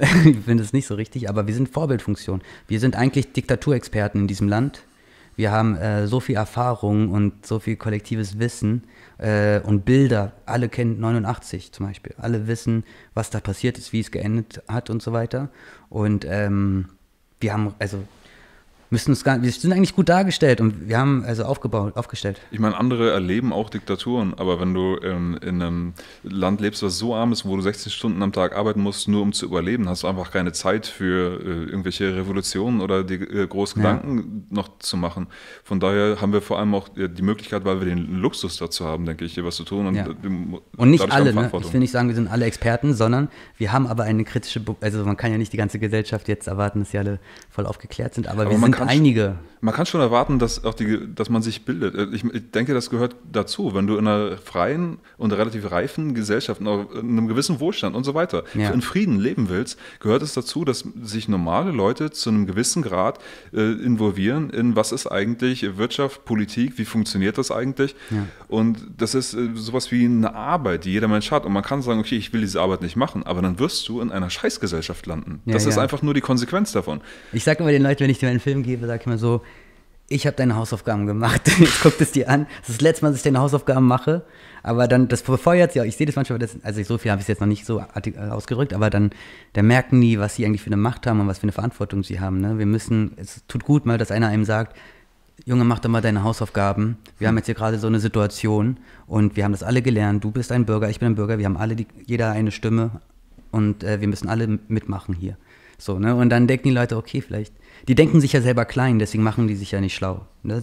Die haben es irgendwie gedacht, irgendjemand, Eltern oder Lehrer oder das wird auch Professoren. Das ganze Leben lang. Ja, genau, da sagt ja. irgendjemand, also demütigt einen, kränkt einen und dann äh, denkt man selber, man wird nichts verstehen. Und ich war echt, ich habe zum Beispiel gelernt, dass wenn man äh, auf die Realschule, Gesamtschule oder das Gymnasium kommt, da beginnt so das erste Mal so eine Art, ähm, da wird das Kind zum Objekt gemacht und wird dann in eine andere Institution gesteckt, ohne es selber auswählen zu dürfen. Ne?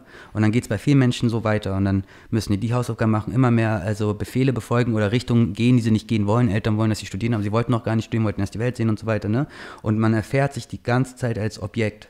Und ähm, ich hatte das Glück, dass ich zum Beispiel Schnellläufer war, aber dann war ich so, ich durfte, ich habe selber gewählt, in welche Schule ich gehe und wann ich wechsle. Und ich habe immer, ich habe auch mein Austauschjahr selber ausgewählt. Und ich war immer auf der Ich wähle, ich wähle, ich wähle, ich wähle, ich. Schnellwähler? ja, nicht Schnellwähler. Schnellläufer, Schnellläufer, was? Ja, also das war Sinne dann, von, überspringst du halt so eine Klasse. Ah, okay. Und das ist in so einer Elite, also ich bin, war echt in so einer krassen Elite-Klasse, das war auch total krass. Weil, äh, ja, krasse Erfahrung auf jeden Fall. Ich weiß, ich bin vertraut mit äh, Bildungsbürger ähm, und mit Gehorsamkeit und so weiter. Ich hatte eine richtig strenge Ossi-Lehrerin, die mich richtig gehasst hat und immer schikaniert hat, weil ich halt nicht so manipulierbar war. Also weil ich dann mich nicht einschüchtern ließ von ihr und dann wurde sie immer wütender und ich wusste mhm. gar nicht, was ich tun kann, weil ich wurde halt schon relativ anti-autoritär erzogen. Ähm, zum Beispiel Beispiel sage ich immer so, äh, mein Vater, der hat, wenn er morgens zu mir in, in ein Kinderzimmer kam, hat er immer so einen Eimer mit Schwamm gehabt und hat gesagt, willst du selber den Schwamm, also kannst du aufstehen oder brauchst du den Schwamm? Und so konnte ich dann selber als Subjekt entscheiden. Wozu den Schwamm? Um sich das Gesicht zu waschen, um wach zu werden. Also, also er hat nicht gesagt, wenn du nicht aufstehst, wäscht er dir mit dem Schwamm das Gesicht. Also er hat nicht gesagt, steh auf, Sohn, so als Befehlshaber ja. so, sondern er hat gesagt, wie willst du aufstehen, du? Willst du äh, quasi brauchst du einen Schwamm jetzt, um dein Gesicht wach und kalt zu machen, damit du zur Schule kannst. So, also er hat immer so versucht, mich selbst, also er war gut. Also er hat noch nie wie jemand kämpfen müssen. Also sein Vater, der schafft Anti-Auto, also nicht Anti, das Anti-Wort ist immer so schlecht, das, aber. Das klingt wie eine smarte Methode. Hey, hast du Lust, dein Zimmer aufzuräumen? Oder willst du äh, vorher noch ein bisschen am Schwamm kuscheln ja, und ja. dann dein Zimmer aufräumen? So, aber es ist was ganz anderes, als wenn der Vater sagt, steh jetzt auf und du befolgst das, den Befehl. Hm. Das ist schon ein großer Unterschied und auch ganz viel, also ich durfte so viel selber auswählen als Kind ich weiß nicht, wie viele Kinder das Privileg hatten, aber ähm, da verliert man ein bisschen auch seine eigene Verbindung zu seiner Seele, wenn man gezwungen wird, äh, Erwachsenen Meinungen und Erwartungen zu folgen, so, ne? Ist halt schwierig. Unwidersprochen, ohne dass du Fragen stellen kannst und ja. einfach weil es Autorität ist. Ja, dass, die, dass man das Schule, dass man das so hinnimmt, ist einfach, das ist so normalisiert, diese, ja. diese ganze Autoritarismus und Konformismus. Das ist eigentlich sensationell. Das ist ein über 100-jähriges Modell, so ein preußisches Erziehungsding, ja. wo, wo es um Gehorsam geht. Noch und älter, die, mit der gleichen, natürlich haben wir heute andere Inhalte teilweise, aber viel von diesem, dass du allen in die gleiche Klasse und immer mit diesem Frontalunterricht, das ist ein Modell, das ist, das ist Wahnsinn, dass man das ja. immer noch macht. Ja, ich weiß. Ist halt so und äh, ich habe gehört, eines große Problem dafür sei, ähm, dass die Leute im Kultusministerium vor allem Juristen sind und Pädagogen, die eventuell gar nicht mehr so enthusiastisch an der Arbeit sind und die kontrollieren halt das Bildungssystem und so reproduzieren wir quasi unsere Gesellschaft, wie sie früher auch schon mal war. Ja, ich glaube, Akademiker wollen eigentlich gern Politiker sein ja. und wollen der Gesellschaft sagen, wie sie zu leben haben. Politiker wollen eigentlich gerne Akademiker sein, weil sie dann äh, nicht abgewählt werden können. Ja. Und das ist so ein, das ist ein ganz, ein ganz schlimmes Milieu, diese beiden zusammen. Und Max Horgenheimer hat auch mal gesagt, ähm, wer über den Kapitalismus nicht reden will, soll über den Faschismus schweigen. Mhm. Oder andersrum. Mhm. Und es war auch so, wir sind Lohnarbeiter, haben nichts zu sagen und jetzt sollen wir selbstständig denken. Mhm. Und das, ist, das war bei Hitler das Problem, dass die Bürger nicht gelernt hatten, äh, selber Entscheidungen zu treffen, sondern immer nur Befehle folgen mussten. Und das könnte ein Problem sein, aber ich meine nur dieses, die Leute haben in dieser ganzen Lebenserfahrung, wo sie als Objekt behandelt wurden, ähm, verinnerlicht, dass sie keine Subjekte sind. Aber du kannst den Menschen in die Augen gucken und sagen, Digga, du bist ein Subjekt. Du kannst, äh, das ist deine Verantwortung, du bist nicht minderwertig als äh, ein Jens Spahn oder eine Frau Merkel oder so, wir sind alle gleich viel wert. Und äh, du musst dich schlau machen und Frau Merkel muss dich schlau machen und jeder muss dich schlau machen. Dass sie so miteinander reden und ja. einfach so den, äh, den Respekt haben vor jeder Seele, weil jeder Mensch, wenn wir mal drüber nachdenken, kann richtig viel verändern. Wenn jetzt zum Beispiel mein Film oder Buch richtig viel verändert, dann war ich nur eine kleine Schachfigur, ne? Mhm. Und jeder Mensch kann das machen. Ja, ich denke auch, das ja. ist sogar die Essenz dieser Revolution, dass es nicht über eine bestimmte Handlung von einem irgendwo, die jetzt äh, die Wende bringt, sondern es ist eben durch die Handlung dieser vielen, vielen, vielen Menschen, mhm. jeder Einzelne, der was macht und das zusammengesetzt, ist dann nachher die Revolution. Das ist der einzige Weg, der funktioniert, was stattfindet. Ja. Und da, mir fällt eben noch an wegen Kapitalismus. Äh, hast du gemerkt, dass Klaus Schwab vom Weltwirtschaftsforum auch immer über den bösen Kapitalismus ja, spricht ja, und auch den bösen Neoliberalismus? Ja. Äh, was war das Seite? Neoliberalismus, also ja, genau, genau, diese beiden Begriffe, die, die auch, Ja, ja. ich habe das gehört. Ich bin jetzt nicht ein Typ, der alles liest und alles weiß, aber ich habe gehört, dass er die Rhetorik benutzt ähm, der Linken, um jetzt quasi ein zentralplanwirtschaftliches äh, Unterfangen Genau, genau. Aber ähm, ja, genau. Aber es ist eigentlich auch, da gibt es zum Beispiel diesen Irrtum, dass Leute sagen, ähm, dass Sowjetunion, äh, also Irrtum, es ist immer ein Spiel um Definition. Ne? Und die Frage ist, akzeptieren wir die Definition der herrschenden Meinung oder emanzipieren wir uns und sagen, ich will es anders definieren. Ich habe mich so entschieden für mich selber, deren Definitionen machen für, sind für mich äh, inkohärent, machen keinen Sinn. Mhm. Und äh, auch viele Aufklärer reden, so der Sozialismus zum Beispiel, der Russland oder Sowjetunion war nicht in dem Sinne sozialistisch, weil, die, weil ein Sozialismus heißt eine Demokratisierung der Wirtschaft. Aber gleichzeitig. Kommt darauf an, wer das interpretiert. Sozialismus ist ja ein wesensmäßig umstrittener Begriff von alle möglichen Genau, Leute. ich rede jetzt von Louis äh, Entscheidung, wie er sich hm. für die Begriffe entschieden hat. Hm. Und äh, Sozialismus heißt jetzt, man demokratisiert die, ähm, es ist Eigentum der Firma, geht zum Beispiel entweder an die Gesamtbevölkerung, verstaatlichen, oder an die Mitarbeiter, vergesellschaften. Eigentlich, wenn es an die Bevölkerung geht, kannst du auch sagen, privatisieren, denn ich und du, wir sind privat. Also wenn du, du Staats Also keine Einzelperson ja. halt, ne? Aber keine, an alle Einzelpersonen. Also alle Mitarbeiter wäre die Vergesellschaftung, so also ich bringe es so kurz auf den Punkt. Also es gibt die Vergesellschaftung, die Verstaatlichung, und das sind für mich so die Schlüsselelemente für den Sozialismus. Aber dazu gehört auch, wenn wir es verstaatlichen würden, was auch immer das, äh, die Branche ist, dann müsste halt die Politik am besten auch demokratisch geführt werden, weil sonst macht es doch alles keinen Sinn. Und wenn du dann aber ein Einparteiensystem hast ne, und einen Diktator oder der nicht ausgetauscht werden kann, dann ist es in meinen Augen eigentlich, äh, das nennt man Staatsmonopol, äh, Staatskapitalismus oder so. Ich habe vergessen das Wort.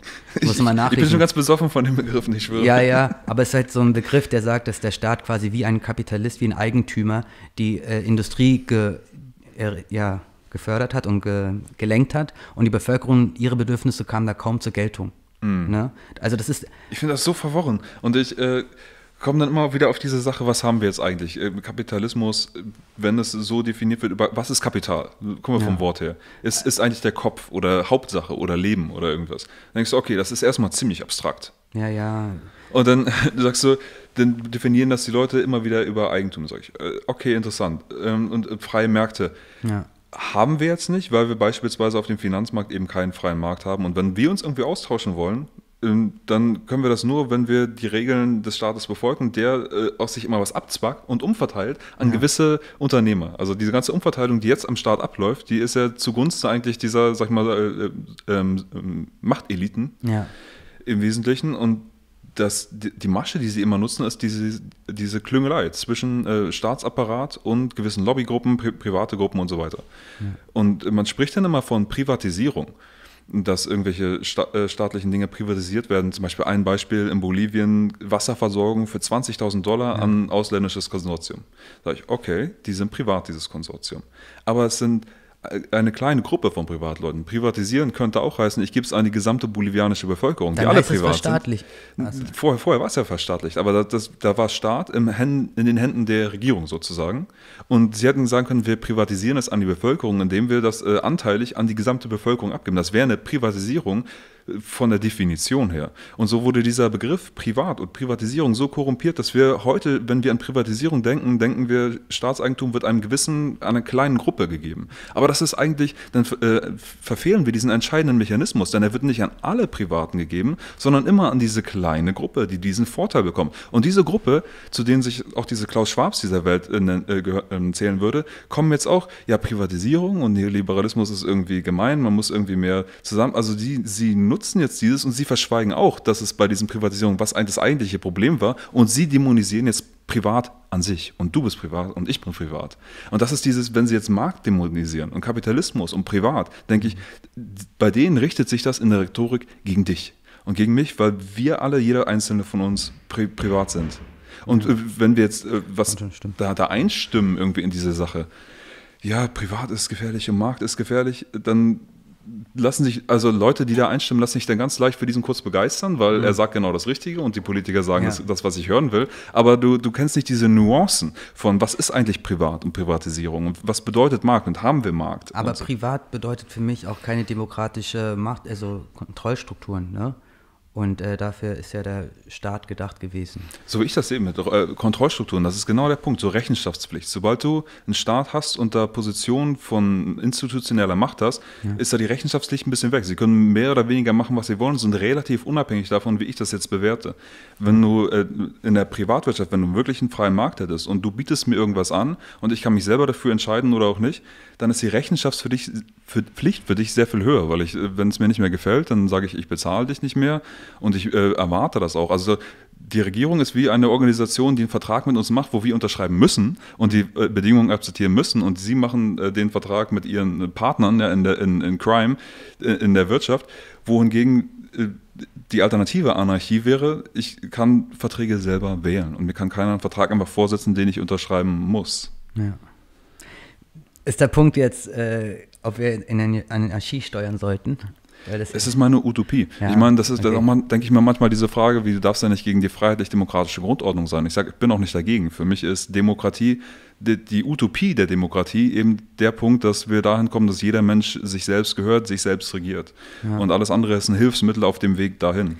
Ja, also wie bei diesen Begriffen auch, ähm, es gab ja zum Beispiel den Trick, dass man gesagt hat, die Sowjetunion ist sozialistisch, Sowjetunion ist sozialistisch und so weiter. Und damit haben die Amerikaner in ihrem Land, in der westlichen Wertegemeinschaft, den Begriff Sozialismus gleichgestellt mit, den, äh, mit der Diktatur der Sowjetunion. So, ne? Die haben diesen Begriff so krass verseucht, dass man den jetzt nicht mehr in den Mund nehmen kann, weil man dann ausgegrenzt wird. Und ähm, ist halt so. Also wenn ich mit einem Freund rede und man hat so einen ruhigen Moment, dann sage ich ihnen so, wie ich das betrachte. Äh, weil du, ja, es ist anstrengend, die haben es einfach voll verkackt, weil sie, so, sorry, aber die haben ja. jetzt einfach so die Definition so verunlogisch, also verkompliziert, verklausuliert.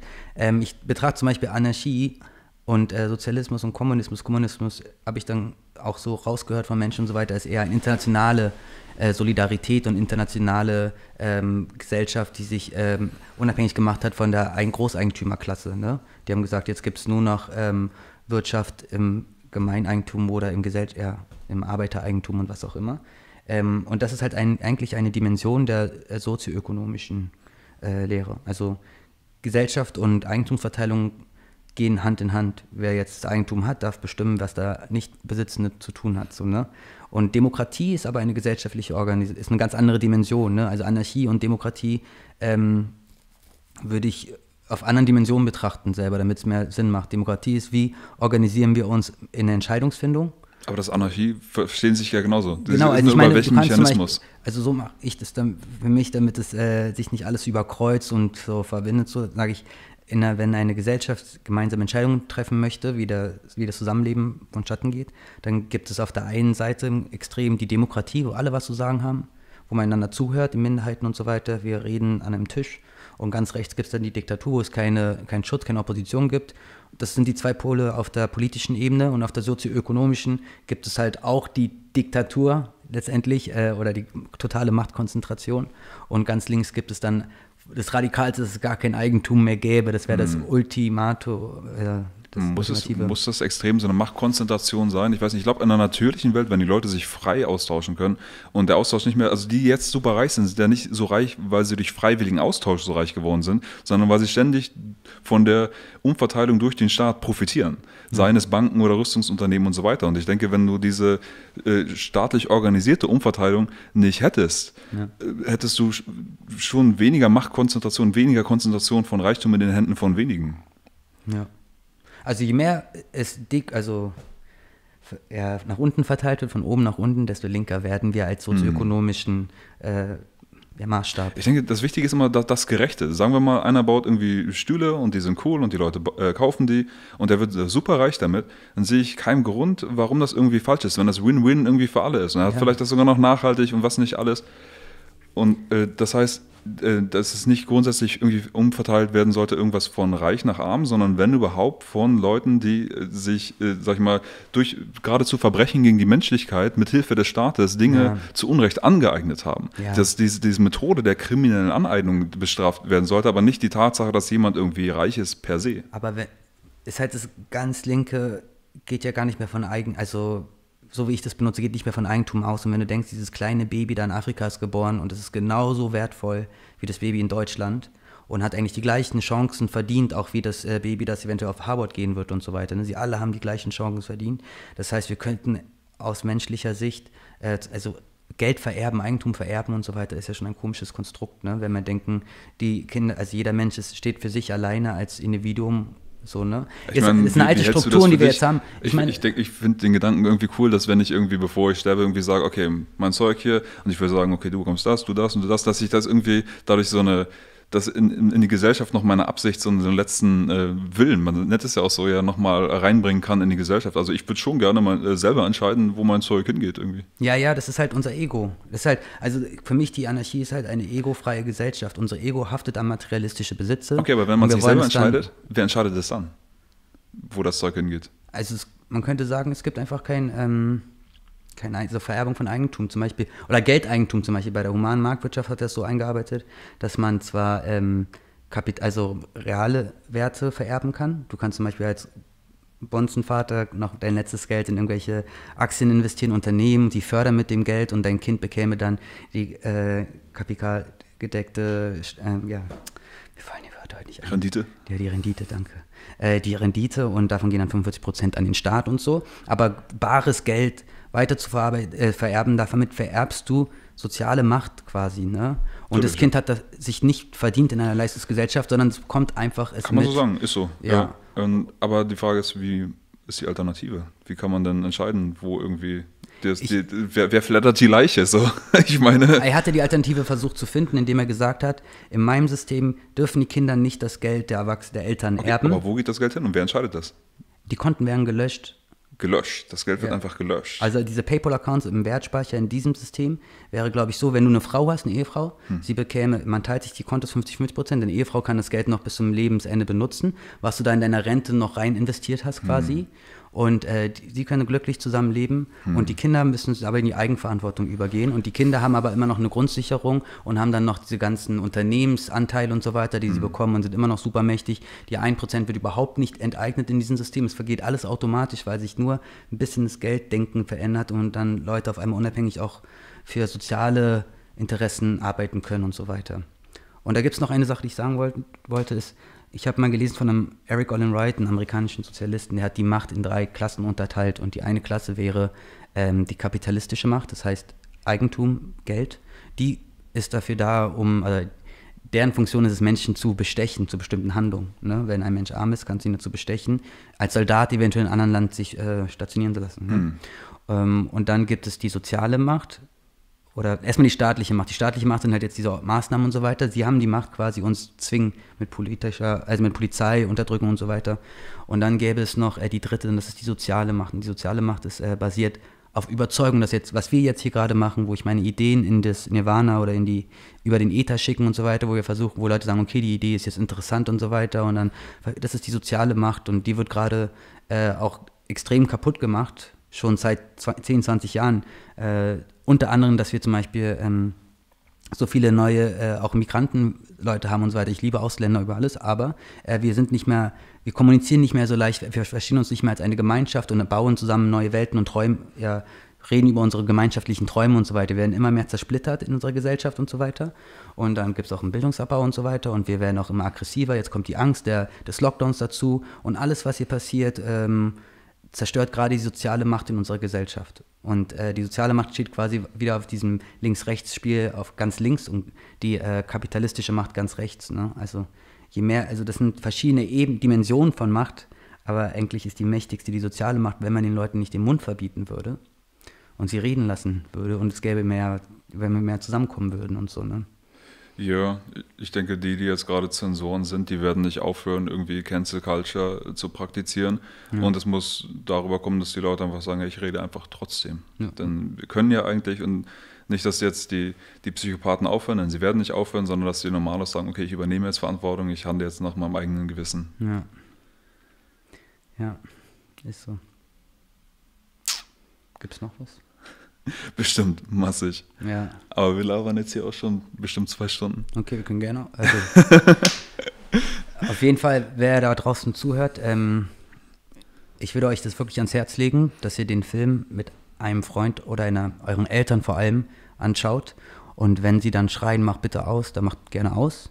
Aber es kann sein, äh, dass sie sich dafür interessieren. Und weil der Film aber auch drei Stunden 30 Minuten geht und wenn man das bis zum Ende geschaut hat, dann gibt es da noch so eine positive Konnotation, ähm, dass ich empfehlen würde, ihr guckt euch das mit euren Eltern an einem Sonntag an, so mittags, dass wenn sie das Interesse hätten, dass ihr dann noch weiter reiten könnt und quasi unsere Eltern aus diesem ähm, ja, Stockholm-Syndrom ist übertrieben vielleicht, aber aus dieser. für manche ist das vielleicht auch dann manchmal an dem Moment schon super viel. Ich erinnere mich an Architects and Engineers von 9-11 Truth. Ja. Sie bringen diese ganzen Informationen raus zum 11. September und sie verstehen nicht, warum checken die Leute das nicht. Wir sind Wissenschaftler. Sie sprechen mit Psychologen und dann haben sie diese Doku gemacht mit Psychologen und einer von denen sagte, als ihr mir das alles erzählt habt hier, es hat sich angefühlt wie ein Schlag in die Magengrube. Ich dachte, ich muss kotzen. Ich musste erstmal rausgehen an die frische Luft.